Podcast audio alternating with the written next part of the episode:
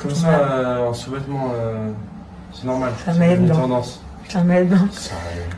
Et oui, comme vous le voyez, même les candidats maintenant vont un petit peu contrôler les placements de produits qui se passent ici et là. Bonjour l'ironie, j'ai envie de vous dire. Cette semaine, nous allons parler de toutes les exclusivités et de toutes les actualités autour des 50 saison 2, mais également de Julia Paredes avec son discours qui a pas mal dérangé sur le monde de l'influence et les soins en France avec Jérém Star. J'espère que cette émission va pouvoir vous intéresser. Elle est sur le thème chic and sweet. N'oubliez pas de liker et commenter tout le long pour réagir. Abonnez-vous si ce n'est toujours pas fait. Je m'appelle Rudy, je reviens sur les actualités télé, people et influence. J'ai hâte de vous présenter l'émission de la semaine et je vous retrouve juste après le générique.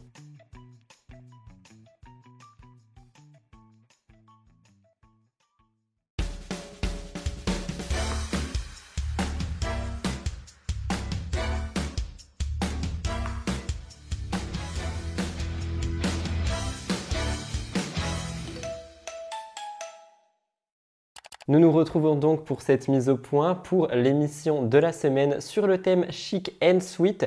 J'ai dit ça parce que je trouvais que ce petit haut faisait penser à un bonbon et j'avais envie d'être dans un thème chic. Donc j'ai mélangé les deux. Je me suis dit que chic and sweet ça pouvait être pas mal. Cette mise au point va comporter trois choses. La première revient sur Pierre Palmade. Étant donné que la semaine dernière je vous ai un petit peu raconté tout ce qui se passe avec le fait qu'on voit euh, Pierre Palmade en boîte de nuit, etc. Et il y a beaucoup de personnes d'entre vous qui m'ont dit que euh, les vidéos que j'ai diffusées pouvaient dater. Donc il faut faire assez attention avec ce qui circule sur Internet. Au moment où je vous en ai parlé, je n'ai pas vu ça, mais il est vrai qu'un petit peu plus tard, j'ai en effet vu des rumeurs qui disaient que ces vidéos dataient. Au moment T, je ne peux pas vous dire exactement ce qu'il en est. Tout ce que je sais, c'est que Pierre Palmade, il me semble, a dû retourner euh, à l'hôpital pour des soins. Donc nous verrons bien ce qu'il en est, mais je voulais quand même vous en parler pour commencer. La deuxième chose revient sur Poupette Kenza parce que c'est un petit peu similaire. En gros, euh, bah, au moment où ma vidéo est sortie, de nouvelles informations sont sorties également et par conséquent, euh, j'étais pas forcément ben, dans l'actualité au complet. Aujourd'hui, il me semble qu'elle s'est exprimée, mais il me semble aussi qu'il y a eu un problème avec un meet-up. Donc ce sont encore des choses qui sont à creuser et je regarde ça de près pour vous en parler une fois que ça sera terminé. Ma voix part en cacahuète, on adore. Et enfin, la dernière chose sur laquelle je voulais revenir pour cette mise au point est la dernière vidéo que j'ai sortie sur ma chaîne Lifestyle. Pour celles et ceux qui ne savent pas, j'ai une chaîne qui s'appelle Rudy Coppel Lifestyle et Vlog.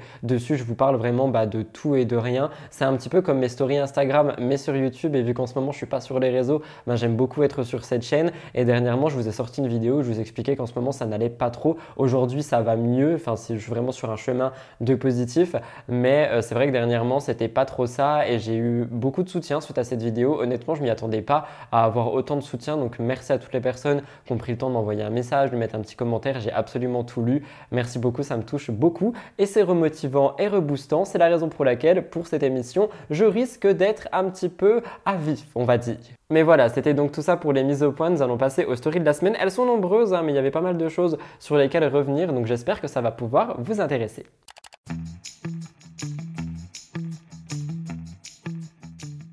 La première story de la semaine revient sur Maya Adorable parce qu'en effet, dans un post Instagram qu'elle a posté le 4 juillet 2023, elle a tenu à partager un message de prévention par rapport à un problème de santé. C'est concernant les check-up gynécologiques. En fait, elle s'y est rendue pour la première fois. Vous allez voir, je vais vous citer un petit peu. Et on lui a décelé un kyste qui faisait une taille de 10,5 cm.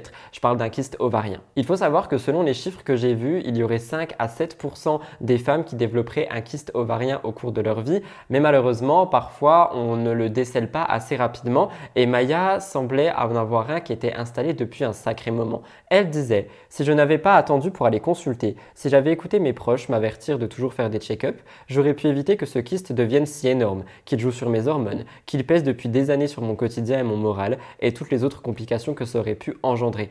On avait peur que mon ovaire ne résiste pas et qu'on soit contraint de l'enlever entièrement. Mais heureusement, le chirurgien a réussi à le sauver. Parce qu'en fait, quelque chose euh, qu'on ne sait pas forcément, c'est que la plupart des kystes ovariens sont bénins, mais malheureusement, certains peuvent empêcher euh, la fertilité et plus si jamais ils sont vraiment graves. Et si la taille du kiss de Maya était aussi grosse, c'est tout simplement parce qu'elle n'y est pas allée avant. Elle le dit elle-même, j'ai attendu d'avoir 21 ans pour aller consulter un gynécologue car j'avais peur. J'ai toujours été effrayée de sortir de chez le médecin avec une mauvaise nouvelle à digérer. Donc j'ai préféré fermer les yeux et retarder le moment. Et en fait, du coup, elle profite de cette expérience et de ce poste pour faire passer le message qu'il faut y aller. Elle dit le manque de temps, le manque d'information, la peur du jugement, la peur de l'inconnu, qui, quand ou consulter, dédramatisons ensemble la consultation gynécologique. Vous n'êtes pas seul. Elle a précisé seul S-E-U-L-E ou sans eux. Parlez-en autour de vous, à vos proches, à votre médecin traitant et écoutez votre corps. Et en fait, il est totalement normal, je pense, d'appréhender des check-ups, surtout quand c'est les premiers. Mais je pense que ça peut vraiment vous sauver et vous faire du bien, surtout si vous n'êtes pas au courant de ce qui se passe à l'intérieur de votre corps.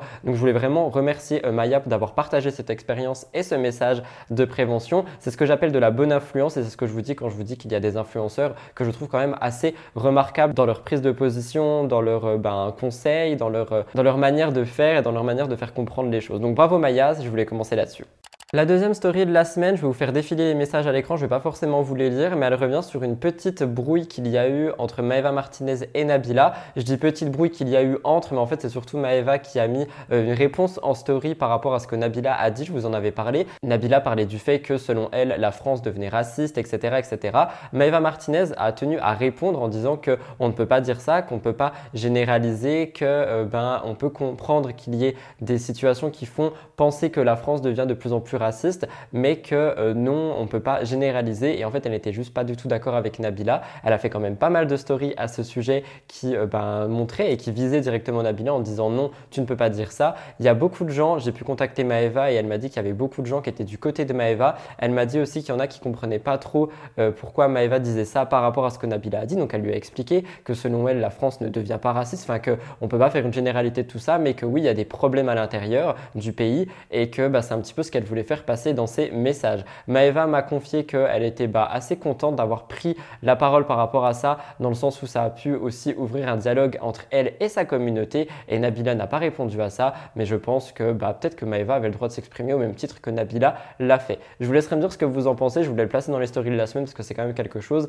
qui a fait euh, bah, une évolution par rapport à une dernière actu dont je vous ai parlé. Ceci ne fait pas part avec euh, les stories concernant Nabila et Maeva Martinez, mais c'est vrai que Maeva Martinez a fait pas mal de bruit aussi dernièrement suite à une vidéo qui est sortie sur la chaîne de Samzira, une vidéo où Maeva Martinez parle de plusieurs candidats. Je pense que nous parlerons de cette vidéo dans une émission prochaine, mais pour vous donner un petit peu l'eau à la bouche et certainement pour attiser votre curiosité, je vous laisse avec ce petit réel pris sur le compte Instagram de Samzira parce qu'une image vaut plus que mille mots. Et je pas, elle fait les touches à Dubaï un petit peu. Et, en même temps, c'est un peu le cas parce qu'elle vient de rien, tu vois ce que je veux dire. Elle, a du mal à aligner, euh, elle a du mal à avoir une conversation euh, correcte, à, elle a aligné quelques phrases correctes. Quand je tombe sur ses snaps, c'est. L'autre fois, je sais plus, je suis sur un truc où elle parlait de Laurent. Laurent qui dort beaucoup parce qu'il réfléchit beaucoup. Et donc, vu que c'est un cerveau qui réfléchit beaucoup, il dort beaucoup. Mais elle, raconte que de la merde tout le temps. Jazz, si t'as envie de, si tu te, si tu te fais chier, t'es constipé aux toilettes, tu l'écoutes et ça te, ça te passe ton temps et, et tu ris d'ânerie, mais tu ris d'ânerie, tu ris Non, pas ça, d'autre chose. post-caca. Ah bah! Oh putain! Mais ça tombe bien! Mais elle a Mais ça tombe bien! Elle s'était tout, Eh, de ça suite- c'est mon cerveau qui, a- qui s'est rappelé. elle s'était tout de suite excusée auprès d'Andréane. Moi, je pense que Jazz, elle a beaucoup plus à offrir, mais qu'elle est coincée dans le vice. Elle transpire la tristesse, elle transpire le, le, le, le mal-être profond. Et alors que je suis sûre qu'au fond, il y, a un- y y y a truc bien, tu vois, il y a, autre chose. Et, et là, elle est bouffée par son monde. Je pense qu'elle n'a pas toujours contrôlé, ou que voilà, mais je pense qu'elle est bouffée par, euh, par le vice, bouffée par le plus, bouffée par le mieux, bouffée par. euh, Bouffée par le vice? Ouais.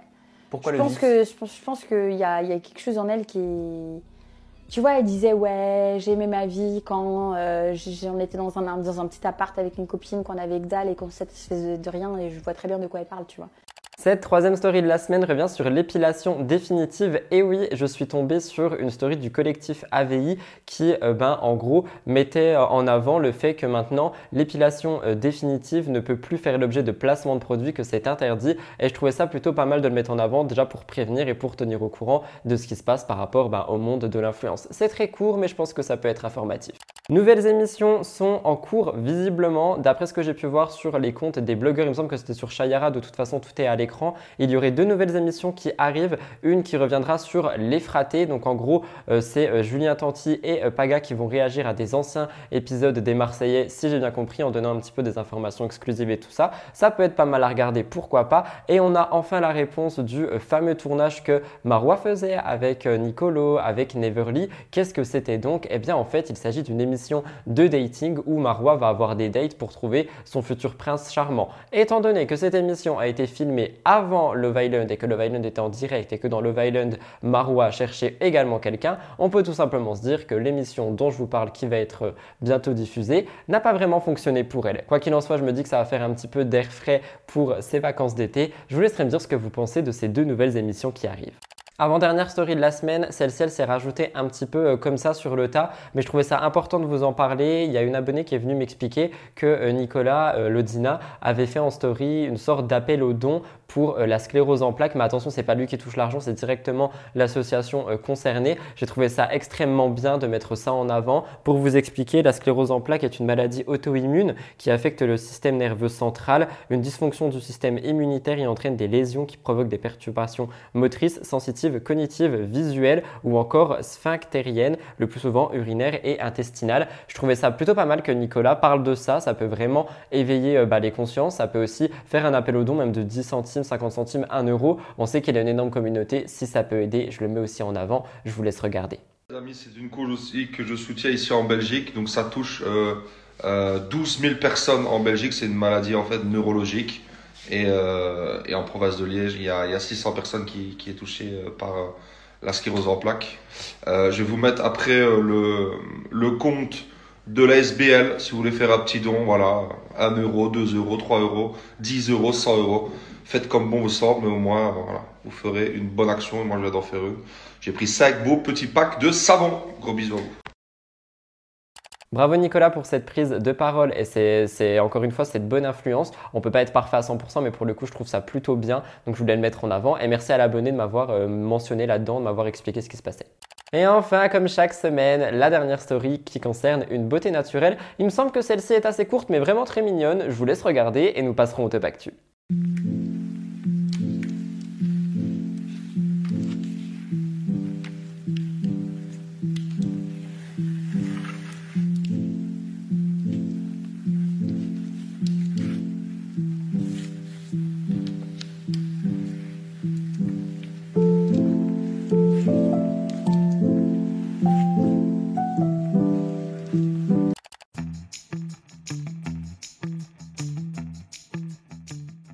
commençons le Top Actu cette semaine avec deux nouvelles mamans sur Maman est célèbre. Un petit point sur cette émission qui est adorée des téléspectateurs sur TFX. Comme vous le savez, je vous l'avais dit euh, précédemment, mais euh, Mélanie Dacruz est au casting. Malheureusement, son avenir dans l'émission pourrait être compromis avec ce qui s'est passé début avril avec Samantha, la course-poursuite sur l'autoroute, etc., etc.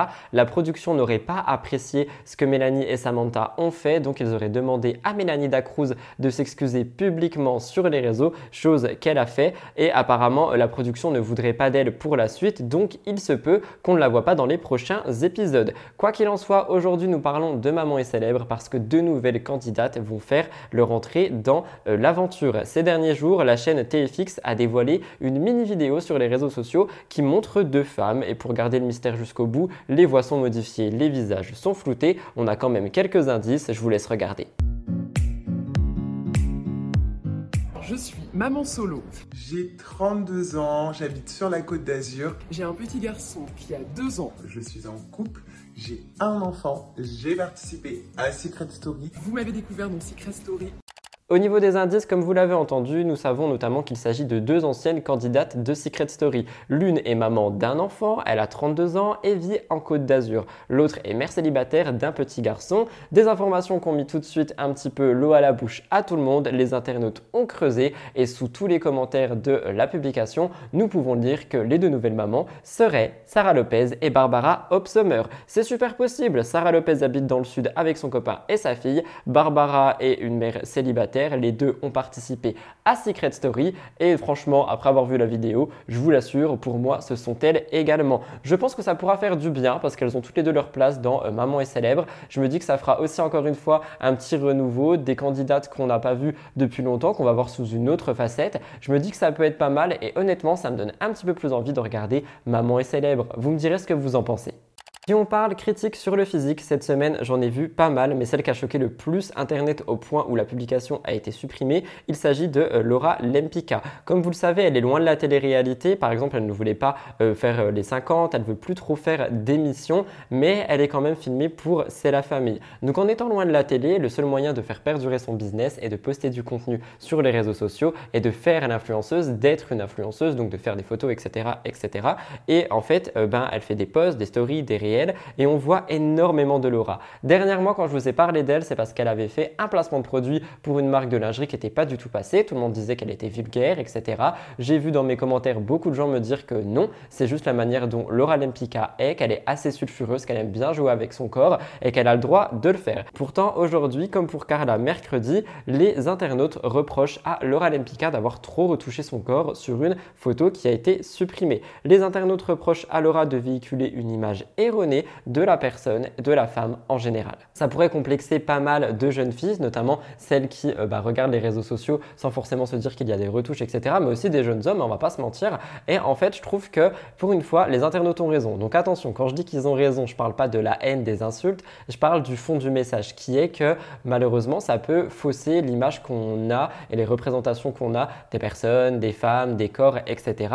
Et c'est pour ça que je trouve un petit peu dommage que dans la loi de l'influence, on doit euh, dire que notre corps est modifié s'il s'agit d'une collaboration, si j'ai bien compris. Hein. Et je trouve ça dommage parce que je me dis qu'on pourrait le mettre sous les photos retouchées, comme ça, ça pourrait vraiment faire des réseaux sociaux un endroit euh, bah, vraiment plus réel. Donc c'est-à-dire que, ok, tu retouches ton corps, il n'y a pas de souci, mais sous ta photo, tu écris photo retouchée avec Facetune, un truc du genre. Et je me dis que ça peut être plutôt pas mal pour déjà enlever euh, ben, cette barrière qu'il y a entre la communauté et euh, l'influenceur qui donc est totalement modifié et recréer un lien et surtout être transparent. Je me dis que ça peut être plutôt pas mal. Visiblement, Laura, elle, n'a pas apprécié les critiques parce que lorsque j'ai cherché les images pour l'émission, la photo avait disparu de son compte, mais elle est retrouvable sur Google. Je vous ai déjà parlé du média Jean d'Internet, je l'aime beaucoup, il y a pas mal de choses qui reviennent sur ce média, sur l'influence, sur les réseaux sociaux, sur le monde digital au complet finalement. Et dernièrement, ils ont fait une sorte de petit rapport, petite enquête sur l'addiction aux réseaux sociaux. Je me suis dit que ça pouvait être cool de vous expliquer, de vous informer là-dessus. Tous les crédits vont donc à Jean d'Internet et le média sera en barre d'infos. En fait, ce média parle du fait qu'on voit rapidement une apparition de minimum 7 heures d'écran euh, sur nos temps d'écran, euh, bah, sur nos smartphones, etc., nos objets connectés et que principalement les réseaux sociaux pourraient être à l'origine de ça. Notamment avec TikTok qui a réussi à capter l'attention de ses utilisateurs en scrollant, scrollant, scrollant, toujours proposer plus de contenu, un contenu qui t'accroche et par conséquent le temps d'écran augmente beaucoup. Le média est allé parler à un psychologue qui s'intéresse aux mêmes questions et voici ce qu'il a dit. Pour qu'on parle réellement d'addiction, il faut qu'il y ait différents critères qui soient validés. Il faut par exemple que l'on constate un craving, c'est-à-dire un désir puissant et compulsif de se connecter à Internet, des difficultés à contrôler l'usage. Il faut aussi qu'on constate un syndrome de sevrage, c'est-à-dire quand vous retirez votre téléphone, vous avez un état de manque. Actuellement, les chercheurs sont en train de collecter énormément de preuves qui vont vraiment toutes dans le sens de la reconnaissance de l'addiction. Donc pour le moment, l'addiction aux réseaux sociaux euh, pure et dure n'est pas reconnue. Par contre, une addiction euh, bah, au digital, elle existerait visiblement. Et honnêtement, je me dis que c'est fortement possible parce que quand je regarde juste moi dans mon quotidien, mon copain, etc., quand on est sur notre téléphone pendant 30-40 minutes, juste tu le poses, tu regardes un petit peu autour de toi et techniquement, tu vas vouloir le reprendre tout de suite. Et rien que ça, selon moi, ce sont des signes d'addiction. Profite de euh, ce partage pour vous dire d'essayer de lâcher un petit peu vos écrans. Pendant la période estivale, il y a tellement de choses à faire. Allez vous balader en forêt, allez vous balader en ville, allez boire un verre avec un ami que vous n'avez pas vu depuis longtemps. Euh, écrivez si vous aimez écrire, lisez si vous aimez lire. Trouvons des activités au moins euh, dans les journées qui peuvent nous permettre, pour celles et ceux qui ne travaillent pas évidemment, moi j'aimerais bien lire mais j'ai pas le temps, mais qui peuvent nous permettre de décrocher un petit peu de nos téléphones, de faire baisser ce temps d'écran et surtout de se reconnecter au monde réel. Vous le savez si vous me suivez de près, en ce moment je suis très loin des écrans et des réseaux en général, hein, sauf pour mon travail. Donc là, bah, effectivement, j'ai un écran ici, un écran là, un écran là, mais c'est pour mon taf. Mais en dehors de mon travail, je suis surtout euh, dehors ou avec mes chiens, etc. Je suis beaucoup moins sur mes réseaux. C'est en train, enfin, c'est quelque chose qui est devenu très anxiogène pour moi et j'ai pas envie que ça contrôle mes émotions et mon stress. Je vous mettrai, comme je vous ai dit, le média et le dossier détaillé dans la barre d'infos si ça vous intéresse. Vous me direz euh, si tel est le cas et je pourrais peut-être parfois vous reparler un petit peu bah, d'actualité de ce type. Jessica Tivna, critiquée pour son physique et mise dans des polémiques, épisode 5, c'est parti. J'ai vraiment l'impression que les gens ne laisseront jamais Jessica Tivna tranquille et je me dis qu'en plus avec la diffusion de C'est la famille, ils vont vraiment trouver les moindres trucs pour critiquer. Mais quoi qu'il en soit, cette fois-ci nous remontons à samedi dernier, le 1er juillet. Jessica partage sur Instagram des photos de son week-end en famille et dans, cette, euh, dans ce petit carrousel, on voit une photo où elle pose avec son mari et on voit sur ses cuisses de la cellulite. Cette publication a suscité énormément de réactions sur les réseaux sociaux parce qu'il y a beaucoup d'internautes qui ont critiqué le fait que Jessica avait encore des jambes et des cuisses comme ça, et je mets des guillemets pour ceux qui m'écoutent en podcast, alors qu'elle fait des placements pour des produits anticellulites, etc. Et que du coup, il est impossible que euh, ben, ses jambes soient comme ça si ces placements fonctionnent. Je suis d'accord pour les placements, je peux l'entendre, mais en fait, c'est pas une science magique non plus. Et peut-être qu'elle ne l'utilise pas tout le temps. Peut-être que c'est quelque chose qui a un effet immédiat et que par conséquent, au bout de 2-3 jours, ça se relâche. Elle dit elle-même qu'elle était en vacances et que franchement, elle n'était pas franchement euh, sur euh, son corps, qu'elle se laissait un petit peu aller, qu'elle profitait de la vie. Et je trouve ça dommage d'aller recritiquer quelque chose comme ça. Surtout que bah, de l'autre côté, ce qu'on critique surtout plus les placements de produits, c'est le physique de Jessica en disant que sa cellulite est moche, que ses cuisses sont horribles, etc.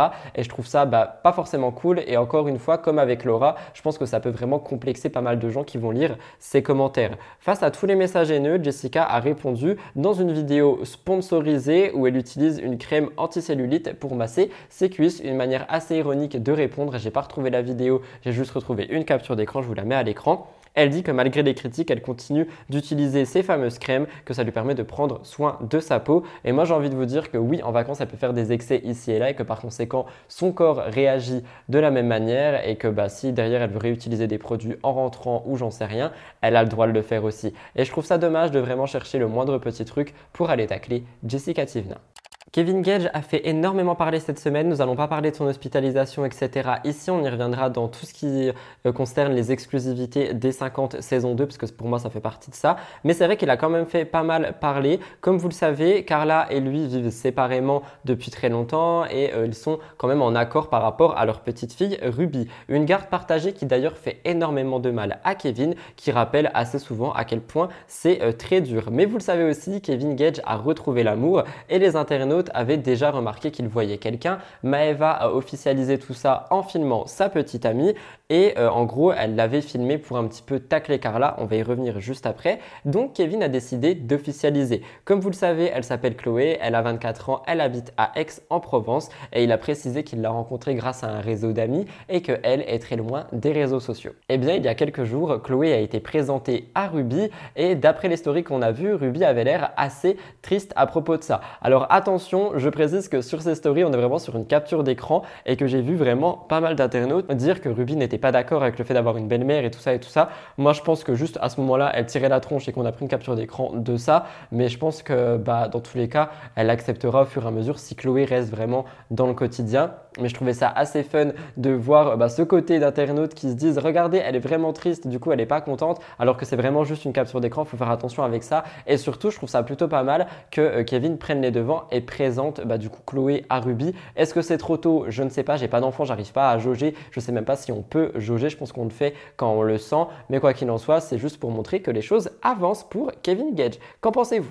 On m'a envoyé cette actualité hors télé deux ou trois fois, je voulais en parler. J'ai pris mes informations sur BFM TV. Les histoires de disparition, de true crime, etc. J'en parle sur ma chaîne Horror Murders Explained. Mais ici, c'était très court et dans l'actualité, donc je me suis dit pourquoi pas? Il y a un homme qui a disparu il y a 8 ans et au moment où il a disparu, il avait 17 euh, ans. Aujourd'hui, il devrait en avoir environ 25. Il a disparu le 6 mars 2015 et il a été retrouvé inconscient avec des échymoses à côté d'une église au Texas. Cet homme s'appelle Rudy. Il a été retrouvé ce samedi 8 ans après sa euh, disparition. Et à l'époque, en fait, il n'était jamais rentré d'une balade alors qu'il promenait son chien. Huit ans plus tard, il est donc retrouvé inconscient à côté d'une église, quelque chose qui a posé beaucoup de questions. À l'époque de sa disparition, on a su qu'il souffrait de dépression, de stress post-traumatique et d'anxiété et que du coup, malheureusement, les recherches ont rapidement été arrêtées. Et euh, en 2018, on avait eu deux, trois euh, signalements qui disaient qu'il dormirait apparemment derrière la maison d'un des membres de sa famille. On ne sait pas si c'est vrai. Aujourd'hui, au moment où j'ai écrit du moins, il est à l'hôpital, il refusait de parler et on peut penser donc soit à une fugue volontaire qui a mal tourné, soit à une disparition qui n'est pas volontaire. Mais la question qu'on se pose, c'est pourquoi est-ce qu'il a été retrouvé ici, dans cet état? Nous verrons bien par la suite je vous tiendrai au courant. Ah, Lucie Mariotti, c'est un nom que nous avons entendu pendant des années lors de la Villa des Cœurs Brisés. Elle est devenue la love coach préférée des Français, au point où en 2019, elle peut même devenir auteur, autrice, et sort deux livres, deux livres qui parlent d'amour. Mais comme vous le savez, Lucie a aussi donné ses meilleurs conseils dans la Villa 8 cette année. Malheureusement, le mercredi 5 juillet, elle a fait passer un message qui a brisé le cœur de tous les fans.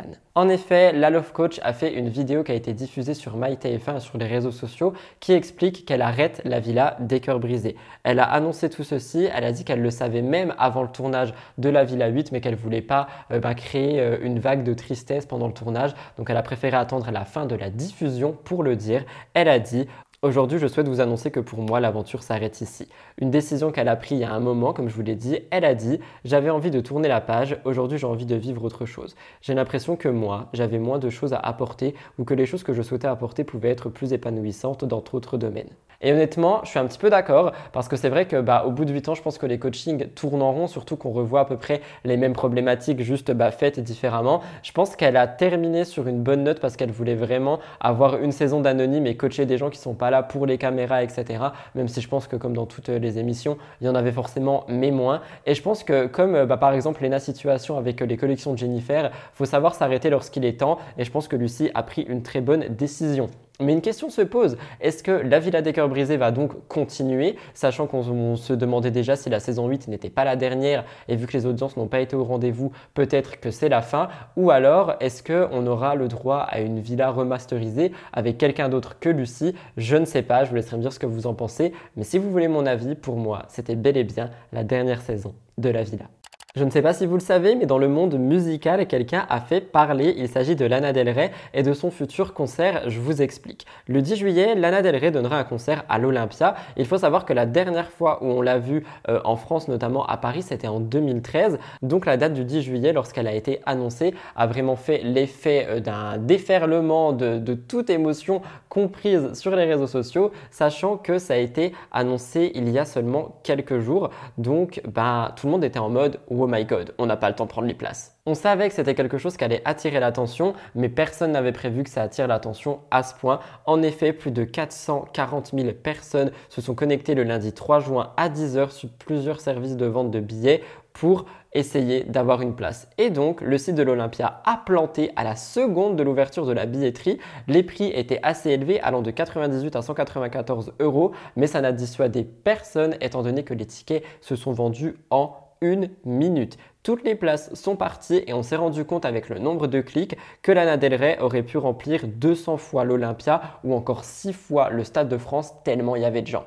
Mais si je vous dis ça, c'est également pour vous dire de faire attention, étant donné qu'on en avait parlé avec le GP Explorer euh, qui va bientôt euh, arriver, il y a malheureusement des reventes de billets qui se font à des 10 000 euros, des 1000 euros, enfin vraiment c'est incroyable, il y a des gens qui sont prêts à tout pour se faire de l'argent. Et surtout il y a des ventes de faux billets, donc faites attention si vous êtes un ou une fan de Lana Del Rey et que vous n'avez pas eu votre place via les billetteries officielles, si vous voulez les prendre ailleurs, faites extrêmement attention à votre argent et extrêmement attention aux annonces, elles peuvent être fausses donc ne prenez pas de risques inutiles. Et d'ailleurs, moi, je voulais réagir sur cette actu en posant une question. Pourquoi est-ce qu'on l'a mis à l'Olympia et non pas au Stade de France, alors qu'on sait que l'Olympia est un petit peu plus petit? Je me dis que ça aurait été un petit peu euh, plus prévisible de euh, ben, la mettre au Stade de France, étant donné qu'on savait forcément qu'il allait avoir autant de monde. Je ne sais pas si cette phrase était française, mais je crois que je me suis fait comprendre.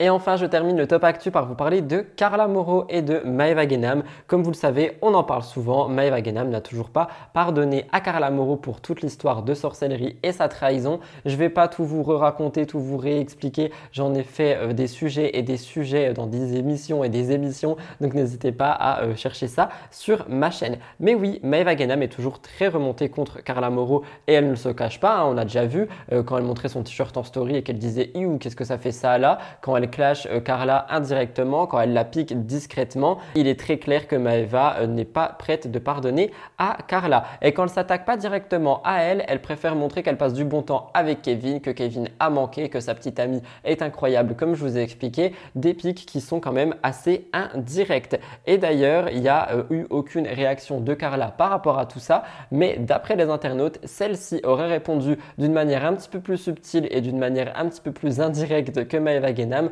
Attention, je ne sais pas si c'est vraiment une réponse de Carla Moreau, mais quoi qu'il en soit, en effet, il y a eu une sorte de réaction puisqu'on a pu lire une légende sous une photo de Carla qui dit Une femme puissante sait que l'une des meilleures façons qu'elle puisse apprendre dans la vie est de garder le silence là où tout le monde attend sa colère. D'après moi, je ne sais pas vraiment si ça parle de Maeva, de Kevin, peu importe, mais il est possible que ça parle de ça. On sait que quand un candidat de télé poste ce genre de citation en story, en post ou peu importe, parfois, dans la plupart des cas, c'est pour faire passer un message. Les internautes en sont convaincus. Carla parle de Maeva. Je vous laisserai me dire vos pronostics dans les commentaires. Est-ce que Carla parle de Maeva ou de Kevin? Ou est-ce qu'elle a juste posté ceci comme une citation? De mon avis, il est possible qu'elle parle de Maeva, mais on ne sait rien de sûr, donc on ne peut pas l'affirmer. Et c'est sur ces belles paroles que se termine le Top Actu.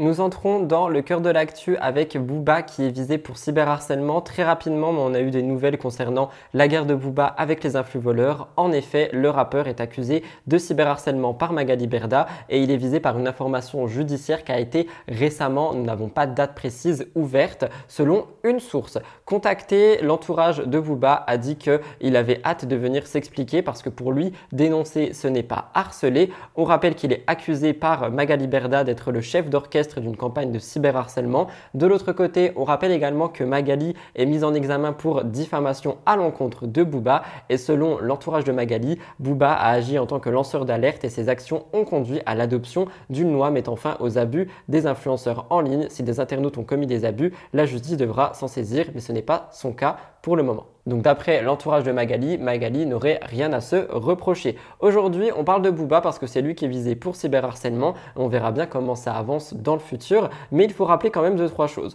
Comme le disait Mediapart en septembre, Booba a par exemple laissé croire dans plusieurs tweets qu'il avait une vidéo intime euh, de Magali Berda. Magali a dit que cette vidéo n'existait pas, mais malheureusement, ça a créé une vague de harcèlement. Une autre femme, elle, s'est penchée sur tout ça et est arrivée à une conclusion. C'est une historienne euh, spécialiste en complotisme. Elle a dit, contrairement à ce qu'il dit, ce n'est pas seulement de la critique des pratiques frauduleuses, mais des arnaques contre les personnes et leur physique. Par conséquent, ce que Booba fait peut être qualifié de harcèlement parce que le harcèlement est défini par des propos ou comportements répétés ayant pour l'objet ou pour effet une dégradation des conditions de vie de la personne ciblée, se traduisant par une altération de sa santé physique ou mentale. Et en fait, on est aussi à la tête d'un harcèlement quand on sait qu'il y a d'autres personnes qui vont s'attaquer à quelqu'un et qu'on sait qu'on est à l'origine de ça. Et pour rappel, la peine encourue pour cyberharcèlement est de 2 ans de prison et de 30 000 euros d'amende. Ne vous laissez pas faire. Le harcèlement, ça peut vraiment euh, ben, poser problème, que ce soit euh, dans l'espace digital lui-même, mais aussi pour la personne concernée, pour la victime de harcèlement. Vous laissez pas faire. Il y a des choses qui bougent. Les policiers sont là pour vous écouter. Les gendarmes également. De son côté, Booba, lui, nie tout harcèlement possible. Il dit le questionnement sur les pratiques de personnalité publique relève du débat public, éventuellement de la satire ou de la caricature, mais en aucun cas de harcèlement.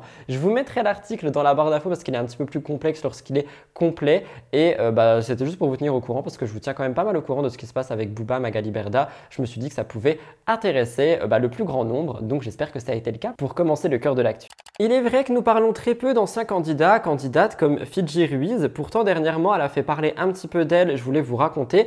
Avant ça, un petit peu de contexte parce que je pense qu'il y a beaucoup de gens qui me suivent qui ne savent pas forcément qui elle est. Elle était une candidate assez emblématique qui s'est éloignée du milieu. Elle a eu une relation avec Dylan Thierry, mais celle-ci s'est terminée depuis août 2020 et depuis elle est avec un rappeur qui s'appelle Anas. Ils sont très heureux au point où en juillet 2022, ils se marient dans le plus grand des secrets. Fidji est également reconvertie à l'islam, quelque chose qu'elle partage avec elle en premier et qu'elle a partagé avec sa famille, son entourage et sa communauté un an après euh, sa reconversion. C'était un petit peu pour vous présenter. Aujourd'hui, c'est la relation Fidji-Anas qui nous intéresse. La rumeur dit que le rappeur Anas aurait quitté Fidji. Et tout le monde pense ça parce qu'il ne serait jamais à la maison. On le voit plus trop euh, chez eux et il est vrai qu'on voit pas trop le couple ensemble dernièrement. Donc les internautes ont accusé Anas de trop délaisser Fidji. Et d'un autre côté, il faut savoir que Anas est régulièrement absent parce que bah, euh, pour son travail, il se déplace beaucoup. Mais Internet se demande si tout va bien dans le couple, une rumeur que Fidji a expliqué elle-même.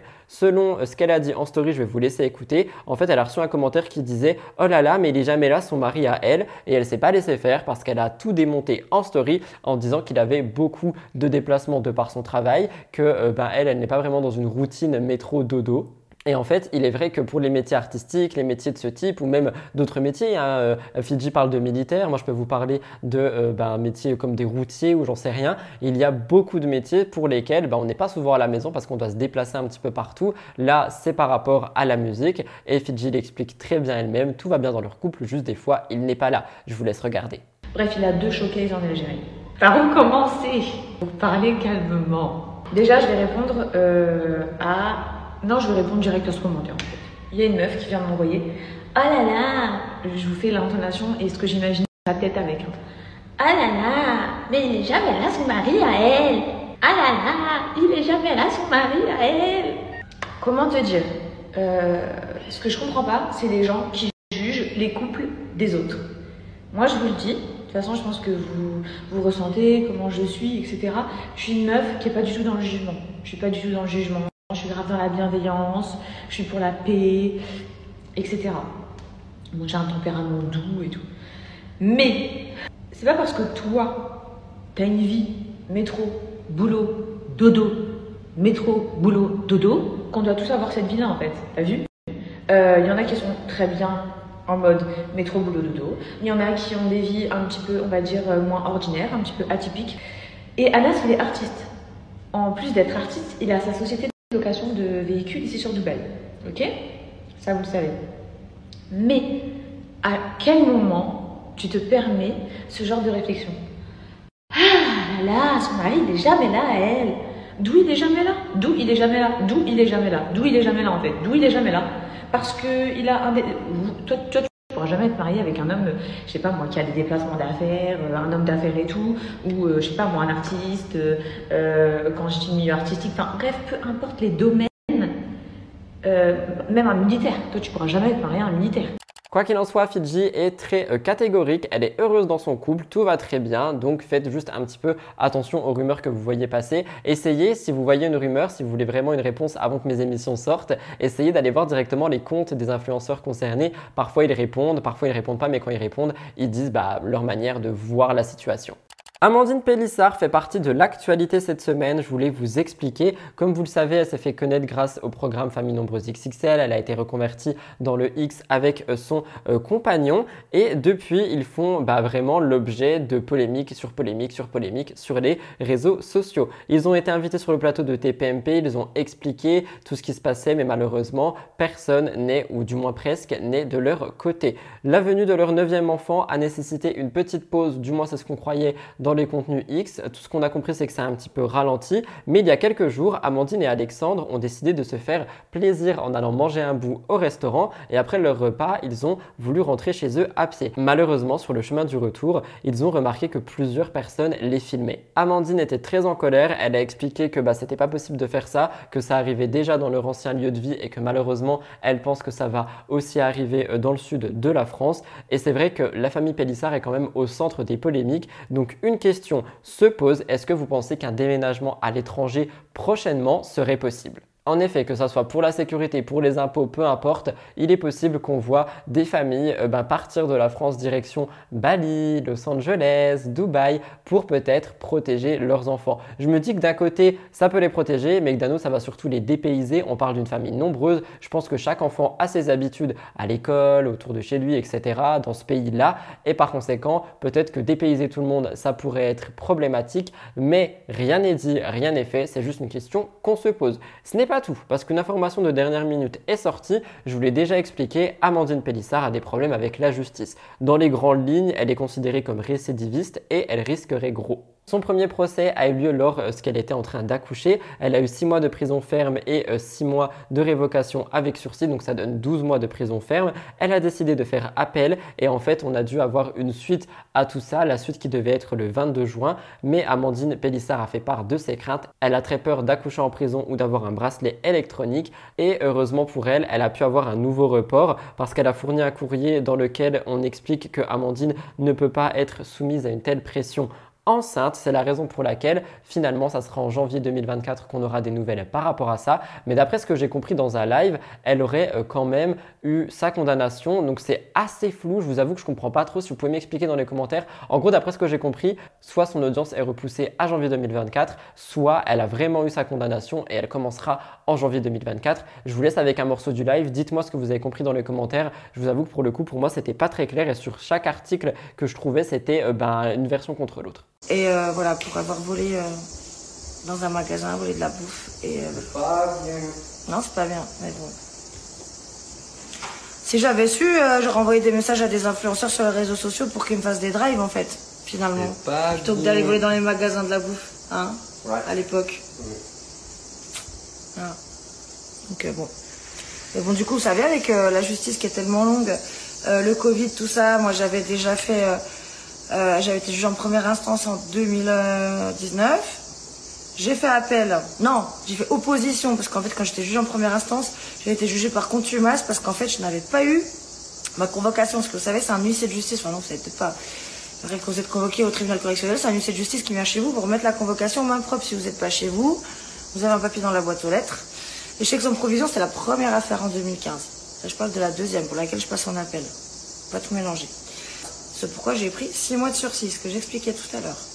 Donc le sursis, il tombe après quand tu reprends du, ferme derrière. Donc j'avais six mois de sursis, trois ans de mise à l'épreuve.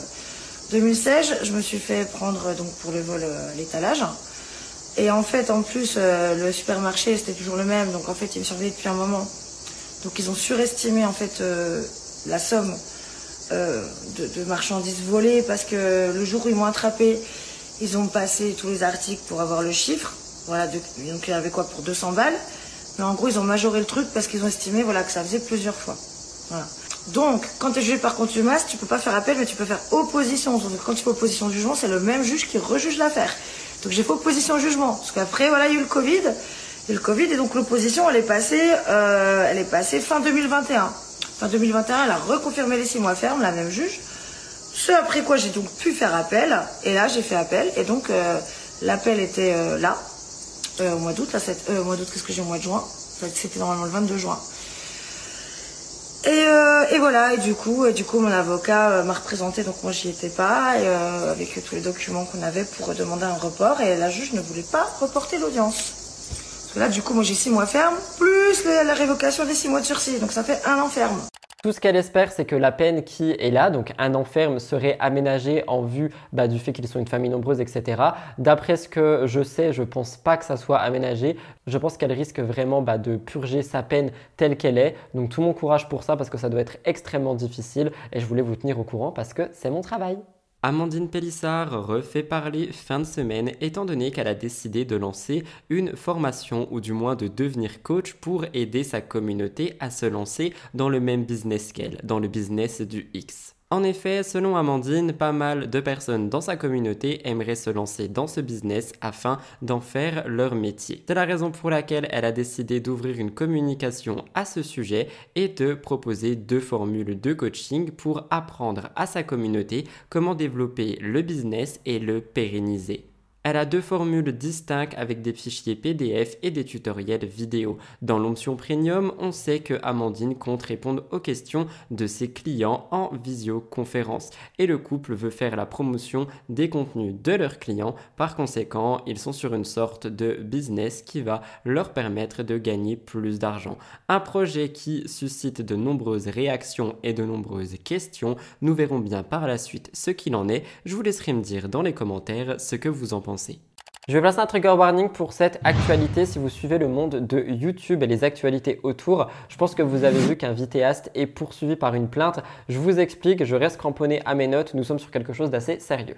En effet, un nouveau YouTuber se retrouve accusé de alors qu'il y a des enquêtes pour des faits similaires sur d'autres youtubeurs qui sont ouvertes depuis maintenant un petit moment. Cette fois-ci, nous parlons de Jawad Daouki, qui est connu sous le nom de The Kairi78, qui fait l'objet d'une plainte. En effet, la plainte a été déposée le 2 juillet 2023 euh, contre le youtubeur. Il est accusé par une femme de l'avoir drogué, violé, et lui nie toutes les accusations.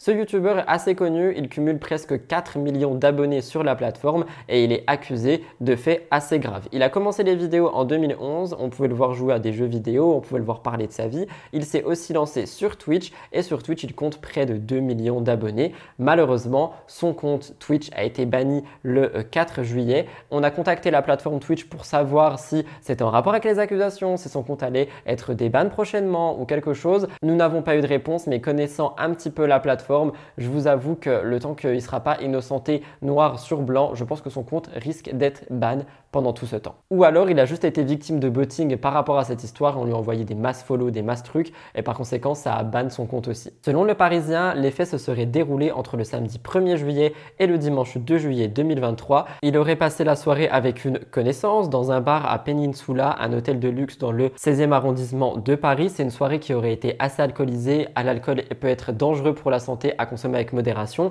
Il aurait raccompagné la femme chez elle et elle aurait perdu connaissance. On pouvait lire, elle pense avoir été à son insu à l'aide d'un produit déversé dans son verre avant d'avoir été violée. The Kairi 78 a expliqué qu'il s'agissait selon lui d'une relation consentie et il nie avoir la femme qui a porté plainte. Il reconnaît cependant qu'ils étaient tous les deux dans un état d'ébriété avancé, qu'ils avaient bu plusieurs verres et que euh, la victime aurait été malade au point d'en vomir à cause de l'alcool. Sur Twitter, il a indiqué qu'il rejetait fermement ces allégations. Il n'avait pas encore pris la parole sur son bannissement sur Twitch, mais il a pris la parole par rapport à toute cette histoire. Je vous laisser écouter.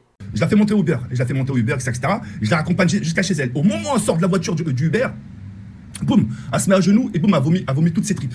Ça veut dire, elle, enfin, elle a vomi. Donc moi je reste à ses côtés, j'en avais, j'en avais partout, hein. j'en avais partout, elle avait vomi sur moi, etc. Mais c'est pas grave, d'accord? Moi tout ce que je voulais c'est qu'elle rentre chez elle. Une fois qu'elle avait fini de vomir, donc il fallait que je la porte encore, ramasser son sac et tout ça, de ça. Donc elle a ouvert la porte, elle est retombée, mais quand j'ai déjà tombée, elle, elle, pouvait plus se lever. Elle pouvait plus se lever, etc. etc. Et je l'ai remontée jusqu'à chez elle encore une fois. Les escaliers. Euh, par contre ça je me rappelle plus, il n'y avait pas d'ascenseur. On a monté les escaliers, on a monté je crois trois deux, trois étages. Enfin bref, on a monté les escaliers, etc. Et puis voilà, donc je l'ai ramenée chez elle, etc., etc. Je lui ai fait prendre la douche parce qu'elle était remplie de. Elle était remplie de vomi, tu vois. Je lui ai ramenée jusqu'à la douche, etc., etc. Elle ne pouvait pas tenir debout. Quand je vous dis qu'elle ne pouvait pas tenir debout, un mauvais geste dans la douche, elle glisse, elle se prend le crâne euh, sur le carrelage, par terre, et le crâne ouvert. Donc je suis resté à côté. Moi, je me suis mouillé. Hein. Je me suis mouillé sur mon t-shirt. Euh, limite, la tête de mer, j'ai pris une douche avec mon t-shirt. Hein. Je suis arrivé tout trempé. Hein. Je l'ai lavé, etc., pour enlever tout son vomi, histoire qu'elle soit propre, etc., etc. Une fois qu'elle a fini la douche, elle est repartie au lit, d'accord Elle est repartie au lit, assez allongée. Une fois qu'elle était allongée, j'ai dit vas-y, je vais devoir partir parce que pourquoi je pourquoi je lui dis enfin pourquoi je dis que je voulais partir? Parce qu'il y avait ses gosses. Je crois qu'il y avait deux gosses. enfin de, ce qu'elle m'a dit, hein. un de 22 ans et un de 17 ans, un truc comme ça. Et donc tu vois, je voulais pas je voulais pas qu'il voit tu sais un mec euh, et elle m'a dit de rester. Elle m'a dit reste, etc., je me sens pas bien, nanani, j'ai peur de revomir, j'ai peur de faire un malaise. Je suis resté. Écoute, écoutez bien la faille, hein. écoutez bien. Je suis resté à ses côtés, etc. etc. J'ai enlevé mon t-shirt. J'ai enlevé mon t-shirt parce que j'étais tout trempé. J'étais vraiment tout, tout mouillé. Bah, J'étais tout mouillé, j'allais pas dormir. J'ai enlevé, je suis resté à ses côtés. Elle a mis sa tête euh, sur moi, etc., etc. Et à ce moment-là, elle a commencé à se câliner, etc., etc. On, on- s'est parlé, etc., etc.. Il y a eu ce qu'il y a eu entre elle et moi. Il y a eu, euh, je vous le dis, hein, il y a eu ce qu'il y a eu entre elle et moi, etc.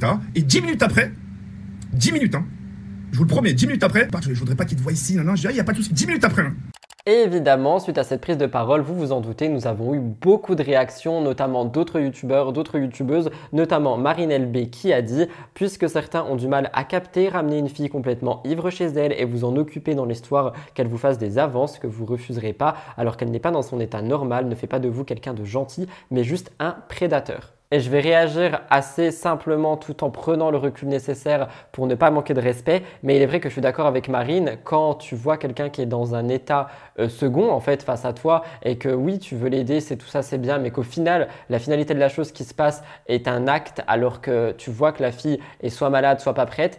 Je ne sais pas exactement ce qu'on peut qualifier ici parce qu'on n'était pas là euh, à ce moment-là, mais en général, c'est pas forcément des bonnes choses qui se passent et des bons mots qui ressortent. Quoi qu'il en soit, il faut savoir que ce YouTuber n'est pas le premier à être accusé de ou d'agression, mais il faut aussi savoir qu'en 2020, il avait fait parler de lui parce qu'il avait annoncé être en couple avec une fille de 16 ans alors qu'il en avait 33. C'est quand même assez euh, ben, euh, grand comme différence d'âge, surtout quand on parle de 33-16. Depuis le lancement du hashtag Balance ton YouTuber en 2018, il y a de nombreux noms qui ressortent comme Norman, comme je vous en ai déjà parlé, Léo Grasset, on en a déjà parlé plus d'une fois. Mais c'est vrai que pour ce coup-ci, comme pour les autres, nous n'étions pas là, donc on ne peut pas accuser fermement la personne, mais je prendrai toujours la parole de la victime en considération, voire plus en considération, parce que je pense qu'il faut écouter les victimes et enquêter. Mieux vaut enquêter pour rien que ne pas enquêter du tout, donc je vous tiendrai au courant de ce qui se passe, mais c'est vrai que pour le moment, les choses ne sentent pas bon.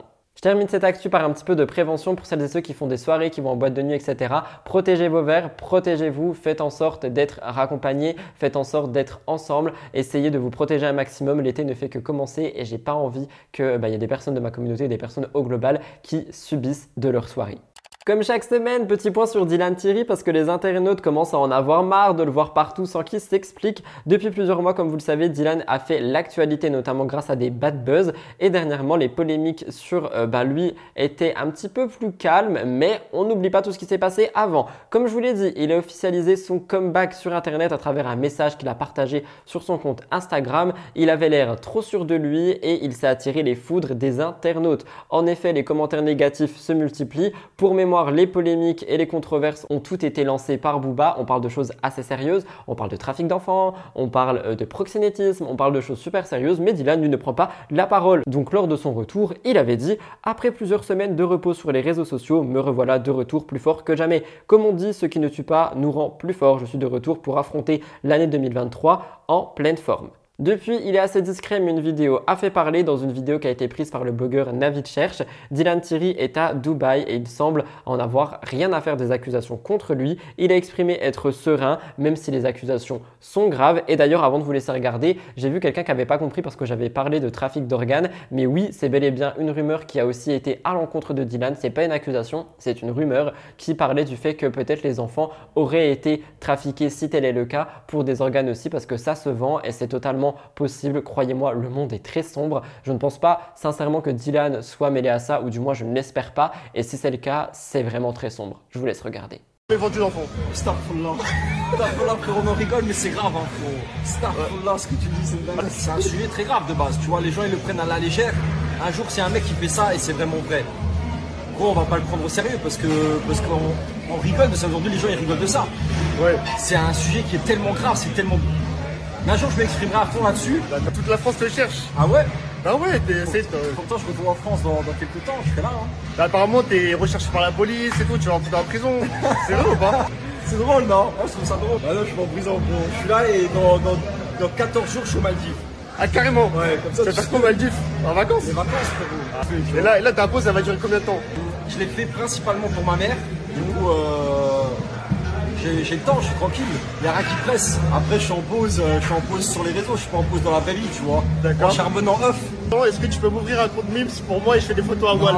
Je l'ai pas fait pour des femmes, je vais pas le faire pour toi. Comme vous l'avez entendu dans cette petite vidéo prise sur le compte Instagram Les Deux Pestouilles, il a dit tout va bien, il n'y a aucun problème et évidemment ça n'a pas été apprécié de tous. Certains internautes s'attendaient à des excuses publiques, à des explications, mais nous n'avons rien eu de cela. En effet, le procureur avait même saisi cette affaire, mais pourtant Dylan Thierry semble serein. Nous pouvions lire dans les commentaires, il a toujours réponse à tout, il est un petit peu trop serein, il n'a pas l'air de comprendre la gravité de ses actes, Dylan se cache derrière la religion ou encore il me fait peur. Et je pense qu'à partir du moment où quelqu'un que tu as apprécié te fait peur, faudrait peut-être vraiment l'encadrer sur les réseaux. Enfin, je veux dire, si quelqu'un te procure de la peur sur les réseaux sociaux alors qu'il est censé faire de l'influence, de la bonne influence, etc., je me dis que peut-être son compte devrait être encadré. Je sais pas, je sais pas, mais je pense qu'il faudrait faire quelque chose. Du moins, le temps qu'on sache la vérité. Je l'avais dit lors de son retour, mais je ne pense pas qu'il prenne la parole. Peut-être qu'il devrait, peut-être qu'il ne devrait pas. Je sais pas vraiment, en fait, euh, ce qui serait le mieux à faire ici. Moi, personnellement, je le suis plus du tout parce que les polémiques, elles m'ont écœuré. Donc, euh, je crois que je suis encore follow à lui sur mon compte actu pour voir un petit peu ce qui se passe. Mais je ne le suis plus du tout parce que bah, j'ai trouvé ça tellement dérangeant et angoissant et le temps qu'on ne sait pas ce qui s'est passé, que lui n'a pas pris la parole, que euh, les enquêtes n'avancent pas ou, ou je sais pas, je me dis que c'est assez gênant et honnêtement ça me fait un petit peu peur aussi donc j'ai pas envie d'avoir ce genre de choses dans mon actualité mais j'ai bien peur qu'on ne le lâche pas le temps qu'on ne sache pas la vérité. Je vous laisserai me dire ce que vous en pensez. Alors je vais pas vous mentir, cette actu je la voyais très vite venir. Après avoir partagé des photos avec son mari, Mila est encore accusée de mensonge. Et ce n'est pas nouveau hein, parce que on avait déjà vu que depuis le début de sa relation, elle est accusée de mentir. Apparemment son mari n'existe pas, apparemment euh, son bébé n'existe pas, elle n'a jamais été enceinte, elle a fait euh, ben, une adoption, elle a pris une mère porteuse. Enfin bref, Mila est toujours accusée de euh, mentir et si on en croit tout le monde, c'est vraiment la pire mythomane et je parle sincèrement du trouble. Mani beau avoir 5 mois aujourd'hui, les internautes ne lâchent pas l'affaire. À chaque publication, à chaque story, tout est scruté pour trouver une faille et pour se rendre compte que Mila a menti. Elle a réagi à ça dernièrement parce que beaucoup ont supposé qu'il était né au Maroc et finalement pour partir en vacances, elle a dû se rendre dans son endroit de naissance. Elle a un petit peu tout expliqué. Elle a raconté être allée à l'ambassade de France de Dubaï pour demander son passeport. Je vous laisse regarder. Ceux ou celles qui n'avaient pas suivi, moi j'ai pas accouché euh, en France, j'ai accouché à Dubaï. Donc du coup, il a fallu que j'aille à l'ambassade française de Dubaï pour pouvoir faire la demande de passeport pour mon fils. C'est pour ça que ça a mis un petit peu de temps. Et oui, contrairement aux mauvaises langues, Mani est né à Dubaï et non pas au Maroc. Pense qu'on va enfin pouvoir partir en vacances, même si euh, c'est très bien Dubaï, il commence quand même à faire très très chaud.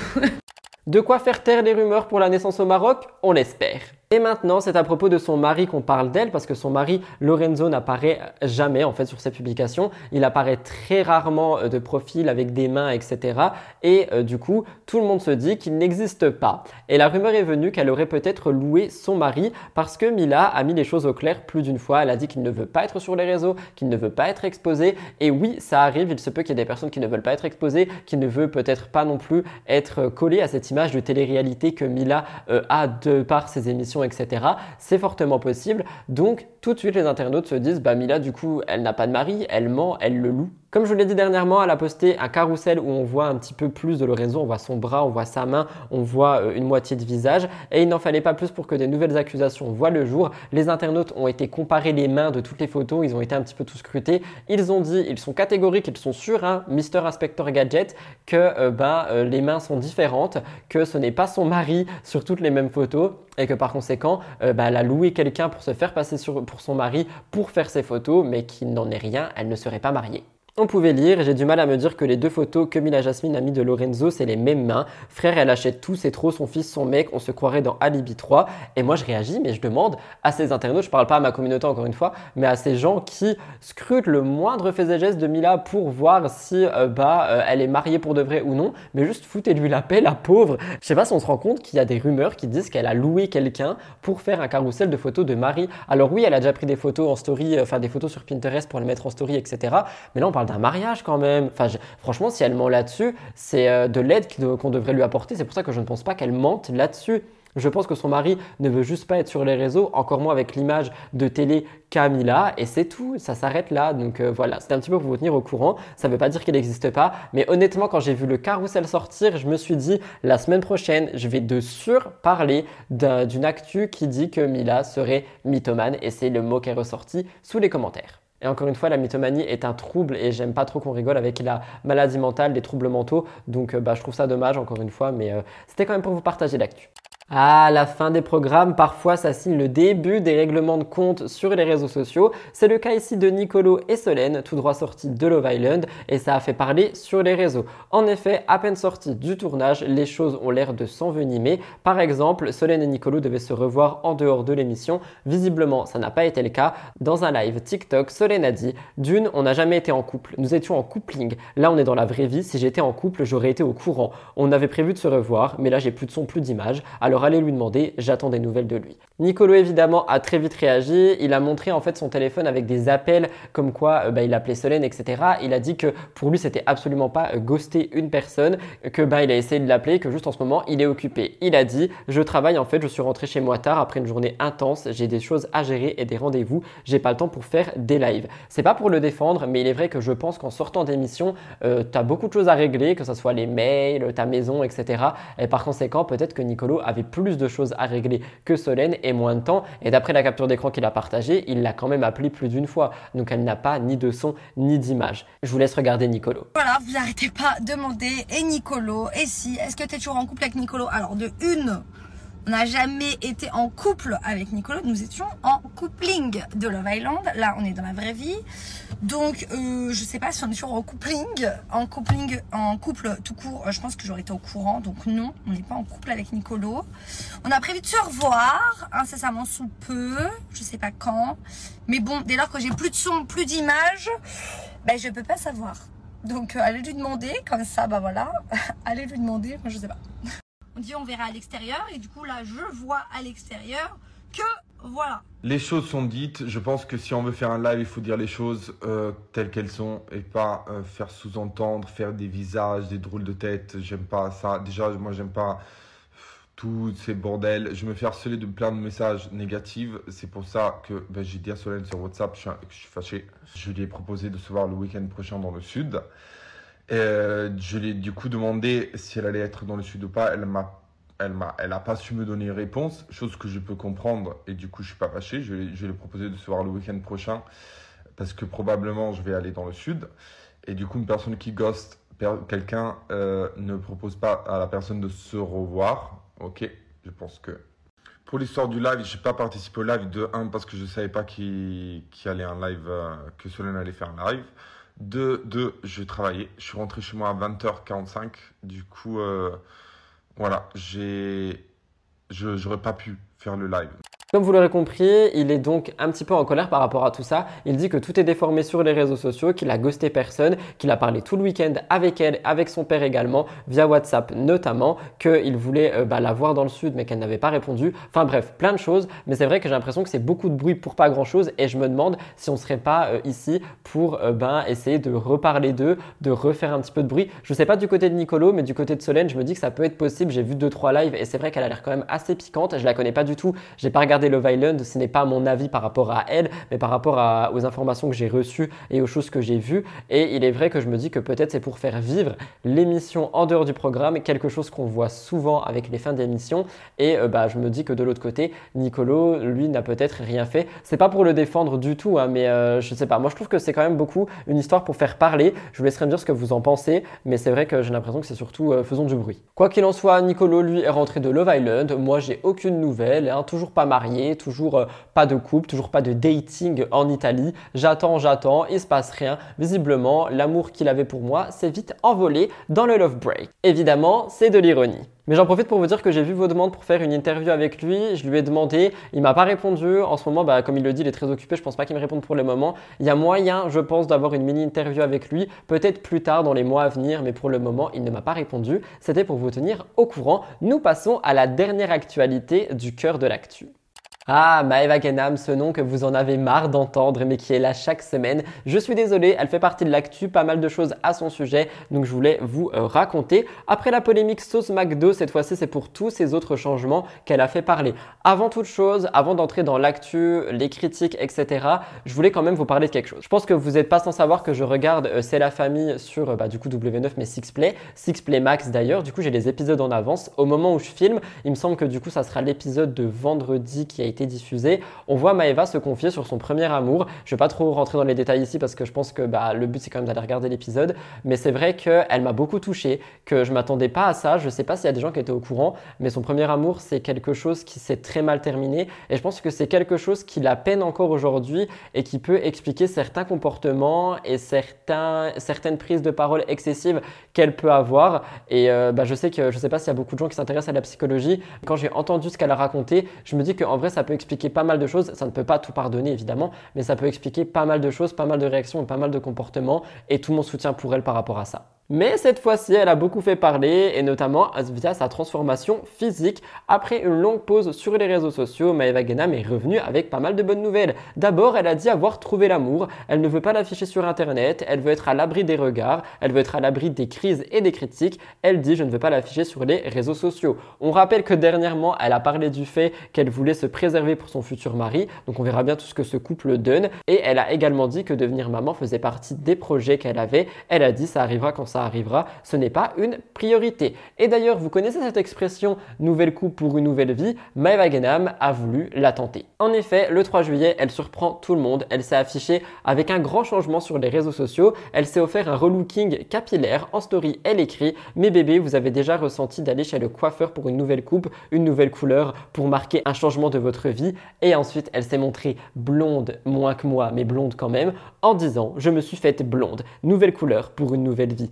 Et pour une fois, elle n'a pas été insultée. En effet, on a vu pas mal de compliments de sa communauté. On pouvait lire ça fait drôle, mais ça te va bien, ça change, on t'aime, ça illumine son visage, ça lui va bien, on n'aime pas, on adore. Du côté des collègues également, elle a été euh, ben, assez félicitée sur son physique de la part de Nabila, de Lia de Mélanie Lady Gamma. Tout le monde a approuvé son relooking. Cette expression serait donc vraie. Nouvelle tête, nouvelle vie. Visiblement, Maëva est passée du côté de l'amour des réseaux sociaux. Je suis blonde. En tout cas, vous m'avez trop manqué. Ça y est, je suis euh, de retour. Je me sens beaucoup mieux. Euh, j'ai vraiment fait ça parce que j'avais besoin de changement. Euh, et je me suis dit qu'une couleur de cheveux, ben, ça allait être le, début d'un renouveau. en tout cas, vous m'avez trop manqué. C'était trop dur. Vous savez, ça fait plus de 6 ans que je suis habituée à vous, que je fais des stories tous les jours. Et là, je suis vraiment de retour, mon petit bébé. Et c'est d'ailleurs suite à cette coloration qu'elle a euh, officialisé son couple. Oui, oui, on a vraiment une chronologie. Hein. C'est pour ça qu'il faut tout suivre. En story, elle a parlé de lui. Elle a parlé de lui en le qualifiant l'amour de ma vie. Et elle a dit que c'était pour son anniversaire, mais qu'elle ne veut pas le montrer pour le moment. Sauf que, suite à tout ça, Maeva Genam a regretté sa couleur. Effectivement, après quelques jours, Maeva revient sur les réseaux en expliquant qu'elle n'arrive pas à s'aimer avec cette nouvelle couleur, qu'elle a l'impression d'être l'ancienne Maeva Genam. Il faut savoir qu'elle a passé 11 heures euh, de euh, sa vie euh, à faire cette couleur, ces mèches, etc., cette coupe, et qu'aujourd'hui elle veut retourner visiblement à l'ancienne Maeva, un peu plus brune. Je vous laisse regarder. Ça n'aura pris que quelques jours, hein, mais je vous laisse regarder. Bébé, j'arrive pas à m'y faire pour ma couleur de cheveux. Euh, donc je trouve que c'est très beau, la couleur elle est trop belle. Euh, m'a fait un blond incroyable. Mais c'est moi qui n'arrive pas à m'y faire. Donc là en fait, euh, je pense que je vais attendre quelques jours. En fait, je me fais trop... ça me fait penser à moi avant, à l'époque, quand euh, on m'appelait Dora. Et je sais pas, je me regarde et je me vois, on dirait moi avant et je sais pas, ça, ça me plaît pas. Pourtant c'est beau, pourtant tout le monde me dit que ça me va bien et tout. Euh, mais moi, je sais pas, j'arrive pas. Donc là, je vais attendre quelques jours. Et si vraiment j'arrive pas à m'y faire, euh, je vais pas me refaire brune. Je vais faire euh, les cheveux marrons, glacés, genre vous avez, avec des reflets. Comme un peu la photo que je vous ai mise. Parce qu'une fois que je suis claire, genre après, je peux faire. Mais pas du noir, genre. Moi, je me vois pas être blonde platine. je sais que ça m'irait pas. Mais, mais un bon marron. Voilà. Parce que franchement, tout le monde me dit que ça fait beau et tout mais moi en fonction des lumières et même quand je me regarde et tout genre euh, je sais pas si c'est parce que j'arrive pas à m'y habituer mais j'ai pas le waouh vous voyez? Vous en pensez quoi? En soi, elle fait ce qu'elle veut de ses cheveux. J'espère juste qu'elle va pas les détruire. Moi, je la trouve super belle en blonde. Je vous laisserai me dire si vous, vous la trouvez plus belle en blonde qu'en brun. Chacun ses goûts après, effectivement. Mais moi, je trouve que oui, ça illumine son visage. Ça la rend plus gentille, plus joviale. Je vous laisserai me dire votre pensée. Mais ce n'est pas tout parce que les polémiques reviennent. En effet, dernièrement, Maeva a euh, dit souffrir de dépression. Elle a dit qu'elle voulait aller voir ses amis pour en parler avec elle, mais que ses amis, visiblement, souffraient aussi de dépression, qu'elles étaient toutes dans un état dépressif. Elles ont dit un petit peu ça en rigolant, enfin de ça avec légèreté, et ça n'a pas plu aux gens, et ça me plaît pas non plus, je vous l'ai dit il y a quelques minutes, j'aime pas trop qu'on rigole avec les maladies mentales, et la dépression est vraiment une maladie, l'état dépressif lui est un trouble, et ce sont des choses qui t'affectent au quotidien, qui sont très dures à gérer, et malheureusement rigoler de tout ça, c'est toujours laisser ses préjugés, et c'est... Euh, bah, c'est ces stéréotypes en fait de ah t'es triste t'es en dépression alors que non c'est plus grave que ça et je trouve ça dommage. Donc après oui c'est pas vraiment une polémique euh, extrême ou quoi que ce soit mais moi personnellement ça m'a touché parce que je suis déjà passé par là et je sais que ça peut toucher d'autres personnes. Donc euh, faire attention avec euh, bah, les mots qui sont employés surtout à des millions d'abonnés. C'est la raison pour laquelle moi j'ai pas vraiment envie de rire de ça mais plus de faire un petit message. Et pour toutes les personnes qui passent par ces périodes compliquées tout mon amour tout mon soutien croyez-moi les beaux jours sont juste derrière cette tempête mais voilà, pas mal d'actu pour Maeva Genam. C'est la manière que j'ai choisi de finir le cœur de l'actu. On va tout de suite se retrouver pour les gros dossiers. Il me semble qu'ils sont deux. On revient sur Julia Paredes et énormément d'exclus par rapport aux 50. J'espère que ça va vous plaire. Pas de mini-interview cette semaine, mais une découverte de la semaine qui, je pense, va vous plaire aussi. Donc, je vous retrouve tout de suite après le jingle pour les gros dossiers.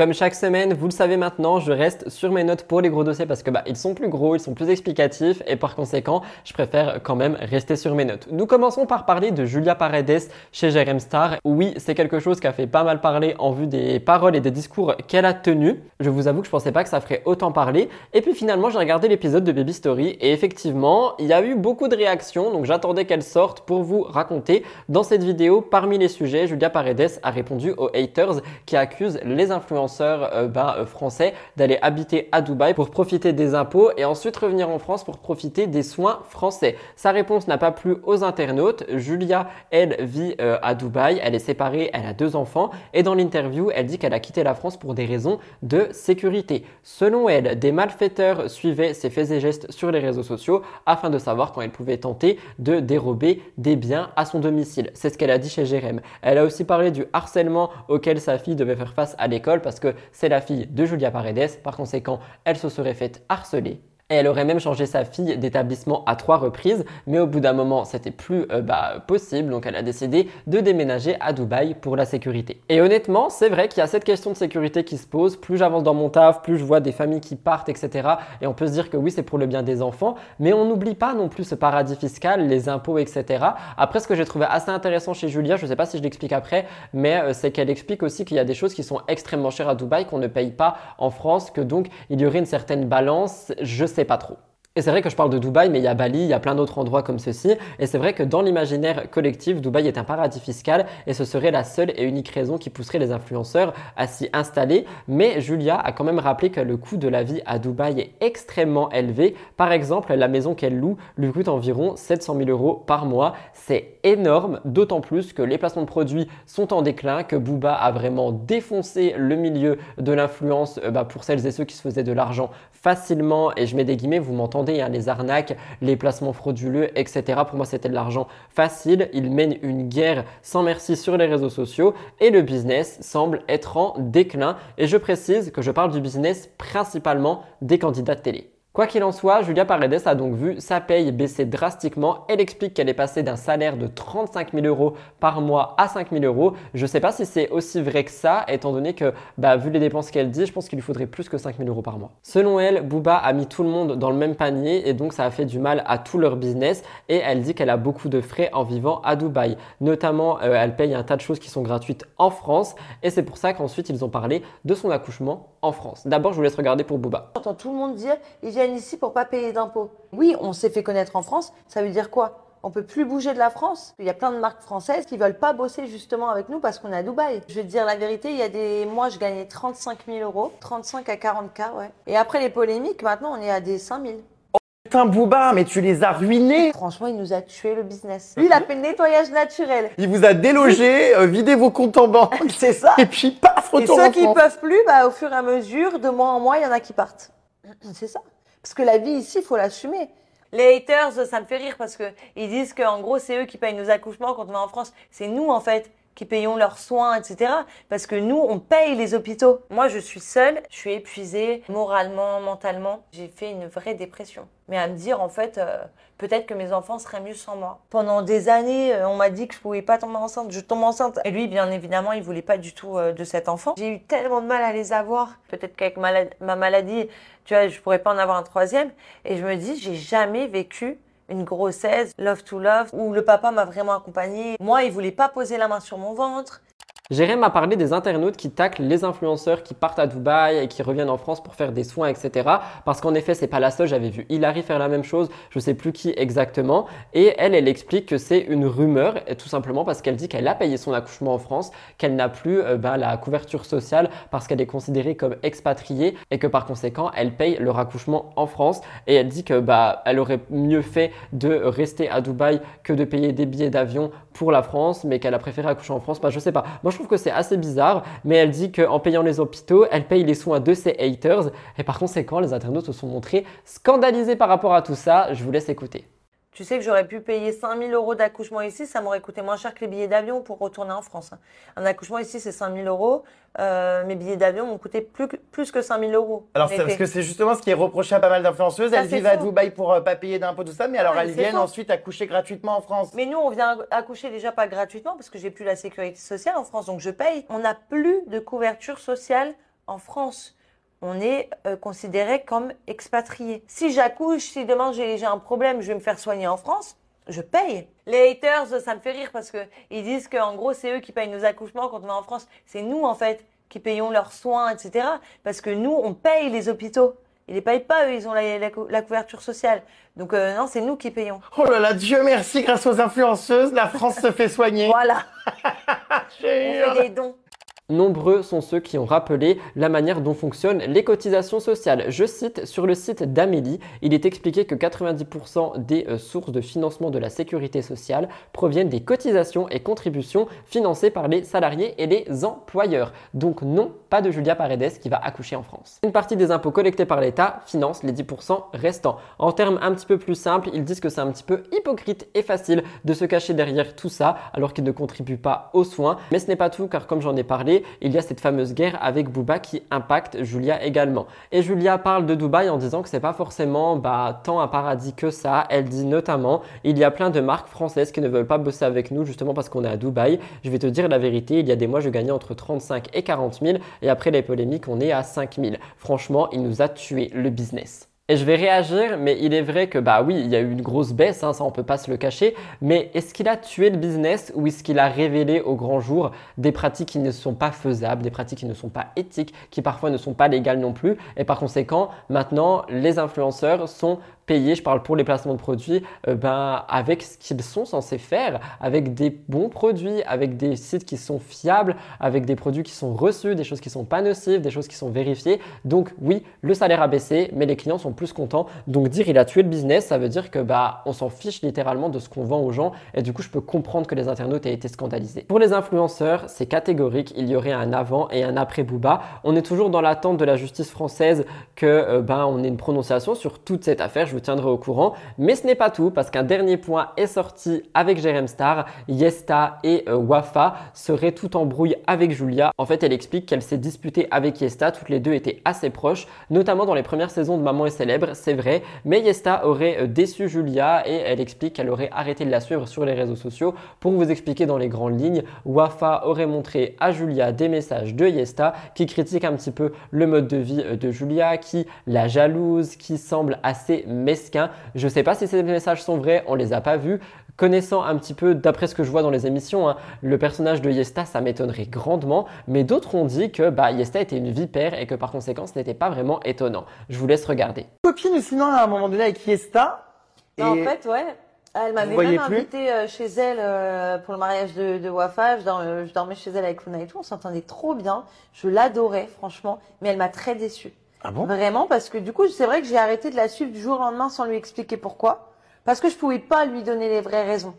Parce que bon, maintenant je le dis parce que je parle plus à l'autre personne. Wafa m'avait montré euh, les, messages que Yesta lui envoyait. À l'époque, quand j'habitais en France, tu sais, j'avais une maison avec une piscine et tout. euh, elle répondait à mes stories en envoyant à Wafa et elle disait, mais regarde, euh, comment ça, elle, elle arrive à avoir une maison avec une piscine? Moi, j'ai fait Colanta, j'ai même pas de piscine dans ma maison. Mais c'est qui elle pour avoir une maison comme ça? Euh, Mais enfin, tu vois, rabaisser. Et ça, je, en fait, ça m'a choqué. Mais t'es sûr? Parce que tu sais, les on non. dit. Non, non, non, mais il n'y a pas de on dit. J'ai vu son compte certifié, les messages, réponses, etc. J'ai vu de mes yeux. Moi, je sais pas si c'est vrai, je sais pas ce qu'il en est, et c'est vrai que Yesta ne montre pas du tout cette image sur les réseaux, dans les diffusions et tout ça, donc j'arrive pas à me dire qu'elle puisse être comme ça, mais il est vrai que selon certains internautes, ça pourrait être le cas. Je ne sais pas ce qu'il en est, Yesta n'a pas pris la parole à ce moment, ou Wafa non plus. Peut-être qu'elles sont au-dessus de tout ça, peut-être que ce sont des embrouilles qui sont un petit peu comme euh, bah, Solène et Nicolo pour faire parler. Je sais pas trop, mais c'est vrai que si c'est vrai, c'est pas forcément cool. Après, on se demande pourquoi on fait confiance à personne, on sait pas ce qu'il en est dans ce milieu. Deuxième gros dossier, celui que vous attendez le plus avec toutes les exclus des 50. Alors je fais un petit message de prévention. Peut y avoir du spoil suivant ce que vous êtes au courant, oui ou non. Je vais euh, pas mal spoiler bah, toute l'émission euh, en soi jusqu'à à peu près la finale. Après la finale, enfin pendant la finale, quand il y aura les gens en finale, je vais pas regarder ce qui se passe sur les comptes des blogueurs. La raison étant que je veux pas me spoiler non plus. Donc on verra à ce moment-là, mais je pense pas regarder. Je veux garder de la surprise aussi pour moi. Mais c'est pour vous tenir au courant que quand nous parlons des 50 saison 2, outre les rumeurs et les scoops, il y a aussi du spoil. Donc faites attention si vous ne voulez pas être spoilé parce qu'il est vrai que l'année dernière, je prévenais pas et je spoilais tout en me disant bah, tout le monde est au courant de toute façon. Mais non, pas forcément. Quoi qu'il en soit, je euh, tiens à vous parler des 50 saison 2 parce que c'est vrai que depuis l'annonce du retour des 50 et le début de tournage, plein de choses se sont passées. On va donc faire un petit point pour mon émission. Je pense que les choses vont encore bouger jusqu'à la fin du tournage, donc on reviendra sur les actus au fur et à mesure du temps. Depuis le 3 juillet, le tournage a commencé pour la chaîne W9. On rappelle qu'en septembre 2022, cette émission est sortie, a eu un énorme succès et a conquis le cœur des téléspectateurs. Et aux dernières nouvelles, on a des théories un petit peu plus extravagantes les unes que les autres qui reviennent sur les 50 saisons 2, notamment le casting entre Pékin Express, Mario Premier Regard, Love Island ou même La Villa. Le casting semble être assez riche. Voici quelques noms. Maïsan, Anthony Matteo et son ex Roman, Alex Guidi, Manon et Julien Tanti, Gary The Circle France, Héloïse et Naka, Jennifer et Fabrice, Amélie Netten et son meilleur ami, Les Apprentis, Fred, Stéphanie Clairbois, Cassandra et Giovanni, Anaïs Camizuli, Julie Ricci, Montaigne, Coralie Vital, Tressia, Jade, Stéphane, Jamel de Secret Story, Cécile et sa fille Anissa, Nicolas, Enzo de Cosmic Love, Scott et Lindsay d'Ultimatum, Mathias Desprinces, Thomas et Myriam de Colanta, Greg le millionnaire et Marjolaine, Antoine Normandin, Zaven, Émilie Nefnaf, Bastos et Mélanie Dedigama, Jessica Herrero et Vivian. Oui, comme vous l'avez entendu, pas mal de noms et un casting qui promet d'être prometteur, de causer pas mal de problèmes comme Mélanie Bastos, mais bien d'autres. Mais c'est vrai qu'on voit pas mal d'ex qui vont devoir cohabiter ensemble, Anthony et Roman, Mélanie et Bastos, Greg le millionnaire et Marjolaine, Cassandra et Giovanni, ça sent les problèmes à plein nez, n'est-ce pas? La blogueuse Shayara TV avait également annoncé que Eddie devait être de la partie, mais il aurait refusé la saison si Amélie Netten était au casting. Amélie Netten est au casting, par conséquent, on doit s'asseoir sur le retour de Eddie et Anaïs. Anaïs est là, hein, je parle du retour du binôme, et je trouve ça super dommage. Concernant les désistements, on a aussi eu Maddy et euh, Benjamin Samat qui auraient finalement pas voulu faire l'émission, je vais vous expliquer juste après. Et quant à Kevin Gage, je vous en ai parlé au tout début, il n'a pas pu se rendre sur le tournage suite à une hospitalisation. En effet, Kevin a posté une photo en story en tenue de bloc d'opératoire et il a dit la semaine commence bien, dis donc. Creusons un petit peu sur tout ça. Premièrement, on a eu la fameuse rumeur sur Bastos. En effet, Bastos a posté la fameuse story, le fameux réel, je sais plus exactement, du lion qui dit "Eh toi, tu es convié, félicitations, nanana, tu vas participer aux 50." Le problème c'est que cette publication, il l'a supprimée très rapidement, au point où j'ai pas eu le temps de l'enregistrer. Heureusement, j'ai pu retrouver une capture d'écran sur internet. Et en fait, du coup, on y a eu, euh, on a eu pardon, cette rumeur qui disait que Mélanie Dedigama aurait peut-être fait en sorte que Bastos ne soit pas dans le programme. Peut-être qu'elle aurait demandé à la production de l'évincer, sinon quoi, euh, bah, elle ne viendrait pas. Mais finalement, d'après des blogueurs, Mélanie aurait déjà été au courant que Bastos viendrait, donc elle aurait accepté en sachant qu'il était là. Et d'après Varuekios, qui a eu pas mal de petits scoops sur les 50, Bastos a bel et bien fait son entrée. Je vous laisse regarder.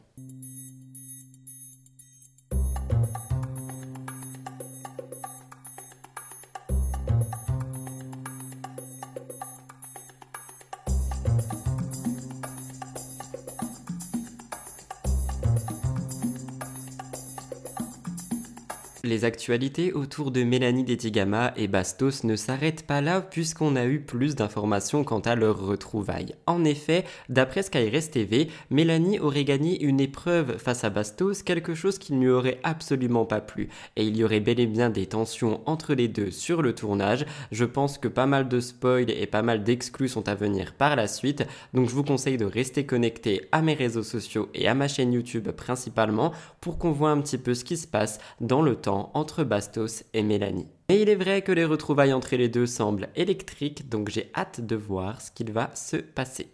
Concernant Kevin, il a expliqué son absence en disant Je ne vais pas trop être présent sur les réseaux sociaux ces prochains jours, je ne fais pas de tournage, j'ai passé des examens de routine il y a quelques temps car j'avais comme une gêne. Puis ils m'ont découvert une boule dans la gorge. C'est assez gros, alors je ne vais pas attendre pour faire l'opération, je vais le faire tout à l'heure. Par rapport au tournage, j'aurais dû et j'ai envie d'y aller parce que je trouvais que c'était super. C'est tombé sur la même date, l'opération, je ne pouvais pas faire les deux et je devais faire un choix. C'est comme ça, c'est la vie. J'ai cité uniquement avant de vous montrer parce que quand j'en ai parlé lundi ou mercredi, il y a beaucoup de gens qui m'ont dit on comprend pas ce que Kevin dit, Rudy, tu peux nous citer. Donc j'ai cité, mais je vous laisse regarder. C'est fou quand même à la vie. Vous imaginez quand même, de base, je suis allé faire un test pour, euh, parce que je croyais que j'avais eu trop de Covid. Et quand je respirais, j'avais du mal. J'ai demandé à faire un. Comment vous appelez ça? Un, un truc de cardio, euh, un scanner du thorax, scanner thoracique. J'ai demandé à faire un scanner thoracique et juste ce scanner thoracique, là, on est revenu que j'étais nickel. Et ils m'ont dit je devrais faire une échographie un peu plus haut, euh, on voit quelque chose. Et de là, en fait, ce qui s'est passé, c'est que on dit qu'il fallait aller voir un endocrinologue. Je crois que c'est comme ça le mot, endocrinologue, endocrinologue, je sais plus exactement. J'ai jamais entendu ça parler de ma vie. Euh, et en fait, j'ai une boule là qui, qui est arrivée, on sait pas comment, on sait pas pourquoi elle est arrivée là. Apparemment, c'est génétique. Père, il l'a pas eu. Après, c'est vrai que je crois que ses frères et tout, ils ont eu ça. Quand ils étaient plus jeunes, moi, c'est pas, j'avais jamais rien eu. En plus, j'étais dégoûté parce que bah, la date, c'est pas tombé à la, à la meilleure date pour le- pour l'opération. On m'a fait exprès. Mais bon, en tout cas, c'est comme ça. Évidemment, pour réagir, j'ai envie de dire que Kevin a eu la meilleure réaction possible. La santé passe avant, on s'en fout des tournages quand ta santé euh, est super mal. Je crois que j'ai tapé sur le micro, je suis désolé. Et par conséquent, heureusement qu'il a été faire euh, ces check-up médicaux, cette opération et tout ça. Et il est revenu un petit peu plus tard sur ce qui s'est passé.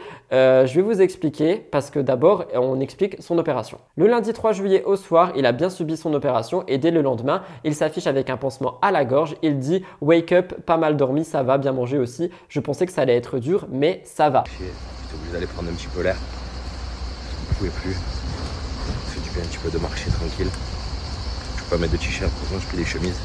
Voilà, je suis sorti 5 minutes parce que c'est dur de rester enfermé quand même toute la journée comme ça. Je n'en peux plus. Ce soir je me pose je vous explique un petit peu euh, le pourquoi du comment. La balade fut de courte durée. Je suis sorti, j'ai éternué. Et en fait, j'ai un truc là dedans, j'ai eu très très très mal. J'ai dû rentrer en urgence. Ils m'ont repiqué. M'ont remis un peu de tout pour me calmer. J'ai éternué, j'ai un truc là, vous voyez le fil, il est là, il est gorge. En fait, en éternuant, elle m'a dit c'est comme si tu as un corps étranger. Elle m'a dit quoi? C'est comme si tu avais euh, une fille, elle avait un tampon. Je dit je suis pas une fille, je sais pas de quoi tu parles. Mais du coup, j'ai mal. J'ai compris quand j'ai pas mal. C'est parce qu'en fait, j'ai pas ça et dedans, il y a tous les trucs antidouleurs. Levé tout à l'heure, je suis sorti un petit peu. Pas bon, mauvaise idée. Donc c'est pour ça, outre les 50, on espère que tout va bien pour lui, parce qu'en plus, je vous le dis là, au moment où je filme, il y a l'actu qui vient de sortir, Kevin a expliqué qu'il avait une tumeur euh, ben, euh, à la gorge, j'ai pas trop bien compris, une tumeur qui était proche de la euh, thyroïde et que ça aurait pu être assez aggravé. Heureusement pour lui, ce n'est pas le cas, je vous laisse regarder ses explications. Alors, je vais vous expliquer un petit peu parce que j'ai plein de messages qui me disent tu nous as pas expliqué. J'étais persuadé de vous avoir expliqué ce qui m'est arrivé. Bah, en gros, j'étais un peu dans les papins ces derniers jours entre les cachets, les morphines, les trucs. Là, j'ai une infirmière qui est venue qui me met les pansements. J'ai une grosse cicatrice, là, fait 7 ou 8 cm, je crois exactement, je sais plus exactement. Là, j'avais un drain. En fait, c'est un truc qui rentre dans la peau pour drainer le sang, pour pas qu'il y ait. En gros, je vous explique. Il y a j'ai eu une, tumeur qui est arrivée, une tumeur en fait, et ça m'a fait peur. Mais en fait, une tumeur, c'est une boule chez les médecins, mais bon, on une petite tumeur, déjà j'ai eu très peur. Elle a grossi vraiment, vraiment vite parce que en août, j'avais rien. Août, septembre, je me rappelle plus, c'est quand j'avais fait les premières analyses. Euh, comme ça, en fait, c'était des trucs comme ça que j'avais fait juste. Euh, c'était pas des analyses, c'était de, de temps en temps, je sais quand des fois, je fais, des, je fais des, des scanners, des trucs, parce que je sais pas, bref.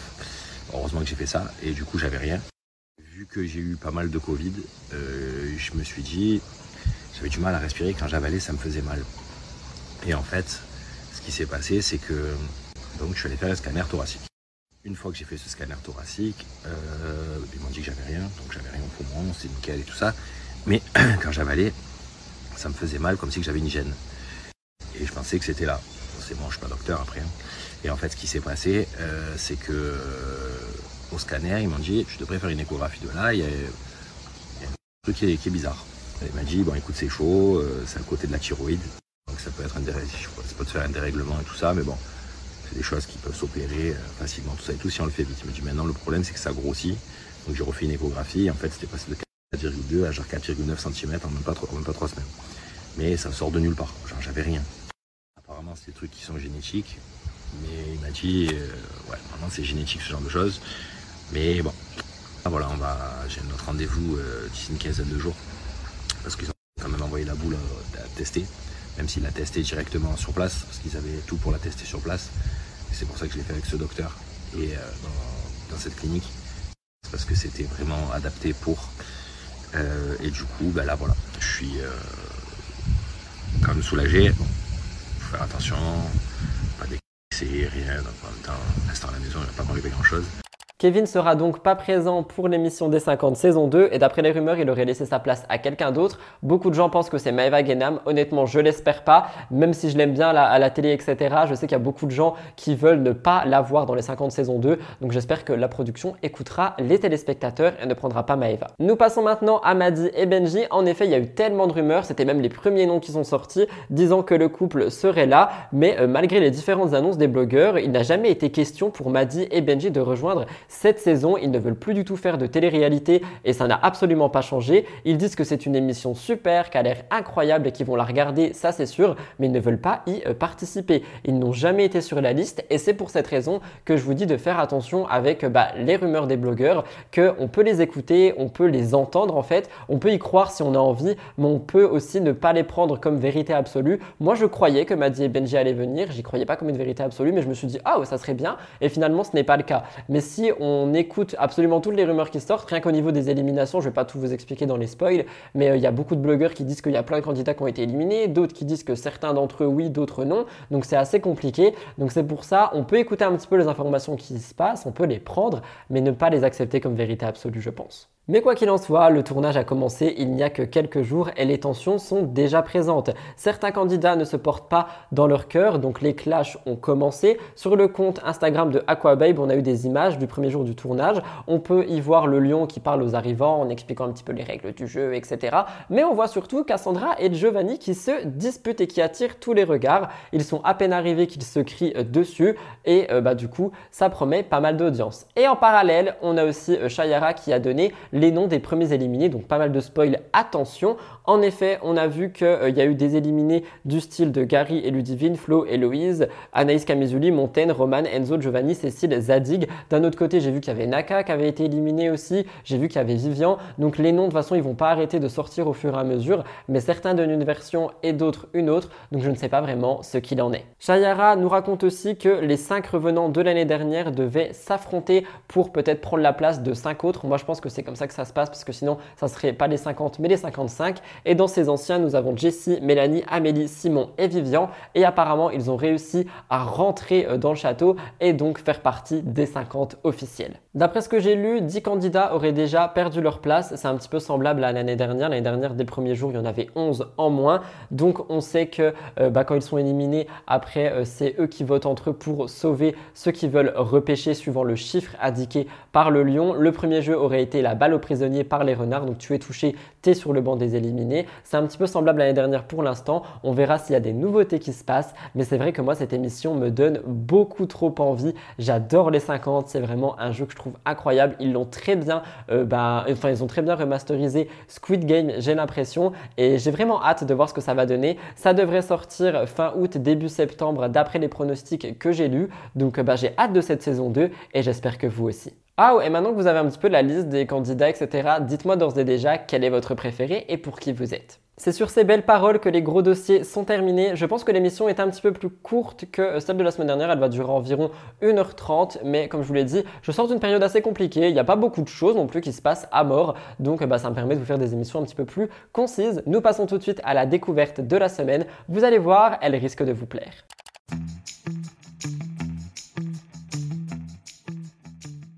Pour la découverte de la semaine, nous parlons tolérance, nous parlons couleur, nous parlons émotion, nous parlons Drag Race France 2. Et oui, c'est le retour de Drag Race France comme l'été dernier et cette saison 2 fait déjà parler. Après l'épisode 1 qui a été diffusé vendredi dernier, on a pu découvrir les nouvelles queens, la nouvelle compétition et tout ça. Au moment où je vous parle, l'épisode 2 est sorti également. Je vais le regarder après mon tournage et j'espère qu'il sera à la hauteur du premier. Quoi qu'il en soit, on rappelle qu'on a donc 11 drag queens qui font un concours pour devenir la meilleure queen de l'année et par conséquent, on va avoir pas mal de choses qui se passent. Il y a beaucoup d'émotions, beaucoup de compètes, beaucoup d'humour on est vraiment sur une émission basée sur la tolérance, l'acceptation et c'est quelque chose que je trouve assez euh, remarquable, d'autant plus que euh, bah, ça permet vraiment d'ouvrir les consciences, d'ouvrir les esprits sur bah, la cause LGBT, sur euh, qui nous sommes et le fait que nous ne sommes pas des monstres, tout simplement. Pour vous présenter les 11 queens, nous avons Mami Wata, 24 ans, Sarah Forever, 33 ans, Ginger Beach, 44 ans, Moon, 31 ans, qui est la première Suisse pour Drag Race France, Kitty Space, 27 ans, Piche, 26 ans, Rose, 32 ans, Cookie Cunty, 29 ans, Vespi, 23 ans, Keyona, 31 ans. Et Punani, 32 ans. Si jamais vous voulez un petit peu mes favorites, moi j'aime beaucoup Vespi, d'après ce que j'ai vu dans l'épisode 1, et Moon, j'adore Moon. Franchement, très bon personnage. On a pu découvrir les premiers challenges tels que le Photoshop, la représentation sur scène, mais également les queens un peu plus en profondeur. Par exemple, Moon révèle sa transidentité à ses camarades qui notent bien que ses pronoms sont elle. Et je trouve que c'est remarquable de commencer là-dessus et de montrer en fait cette tolérance. Et moi, c'est quelque chose que j'adore dans cette émission, c'est les messages de tolérance et d'acceptation que nous avons par rapport aux queens. Quelque chose qu'on voit pas forcément dans toutes les émissions, qu'on voit pas forcément partout. Là après, vous allez me dire, l'émission s'appelle Drag Race France, donc forcément, mais on parle quand même pas que des drag queens, on parle des gays, on parle des bi, on parle des personnes transgenres. Et ça, franchement, je trouve que c'est important de le faire sur euh, bah, des émissions qui sont regardées par beaucoup de Français et pas que notre génération, mais les générations d'avant et aussi les générations d'après. Donc euh, juste merci France Télévisions pour ça. Mais Moon disait, il y a toujours un peu cette appréhension quand tu es une personne trans de te dire que la personne en face de toi peut ne pas comprendre, qu'elle n'a pas les cartes en main ou elle a seulement pas envie de comprendre qui tu es. Hello, moi c'est Mami Wata. J'ai toutes les qualités, je sais bouger, je sais danser, j'ai fait des cours de théâtre. Je m'appelle Sarah Forever. Quand les gens me voient, ils pensent que je suis folle. Moi c'est Piche. Piche, c'est un mot euh, gitan qui signifie euh, fallu. Je ne prononce pas les S parce que je trouve ça pas chic du tout. Je m'appelle Ginger Beach. Comme mon nom l'indique, je suis douce et aimante.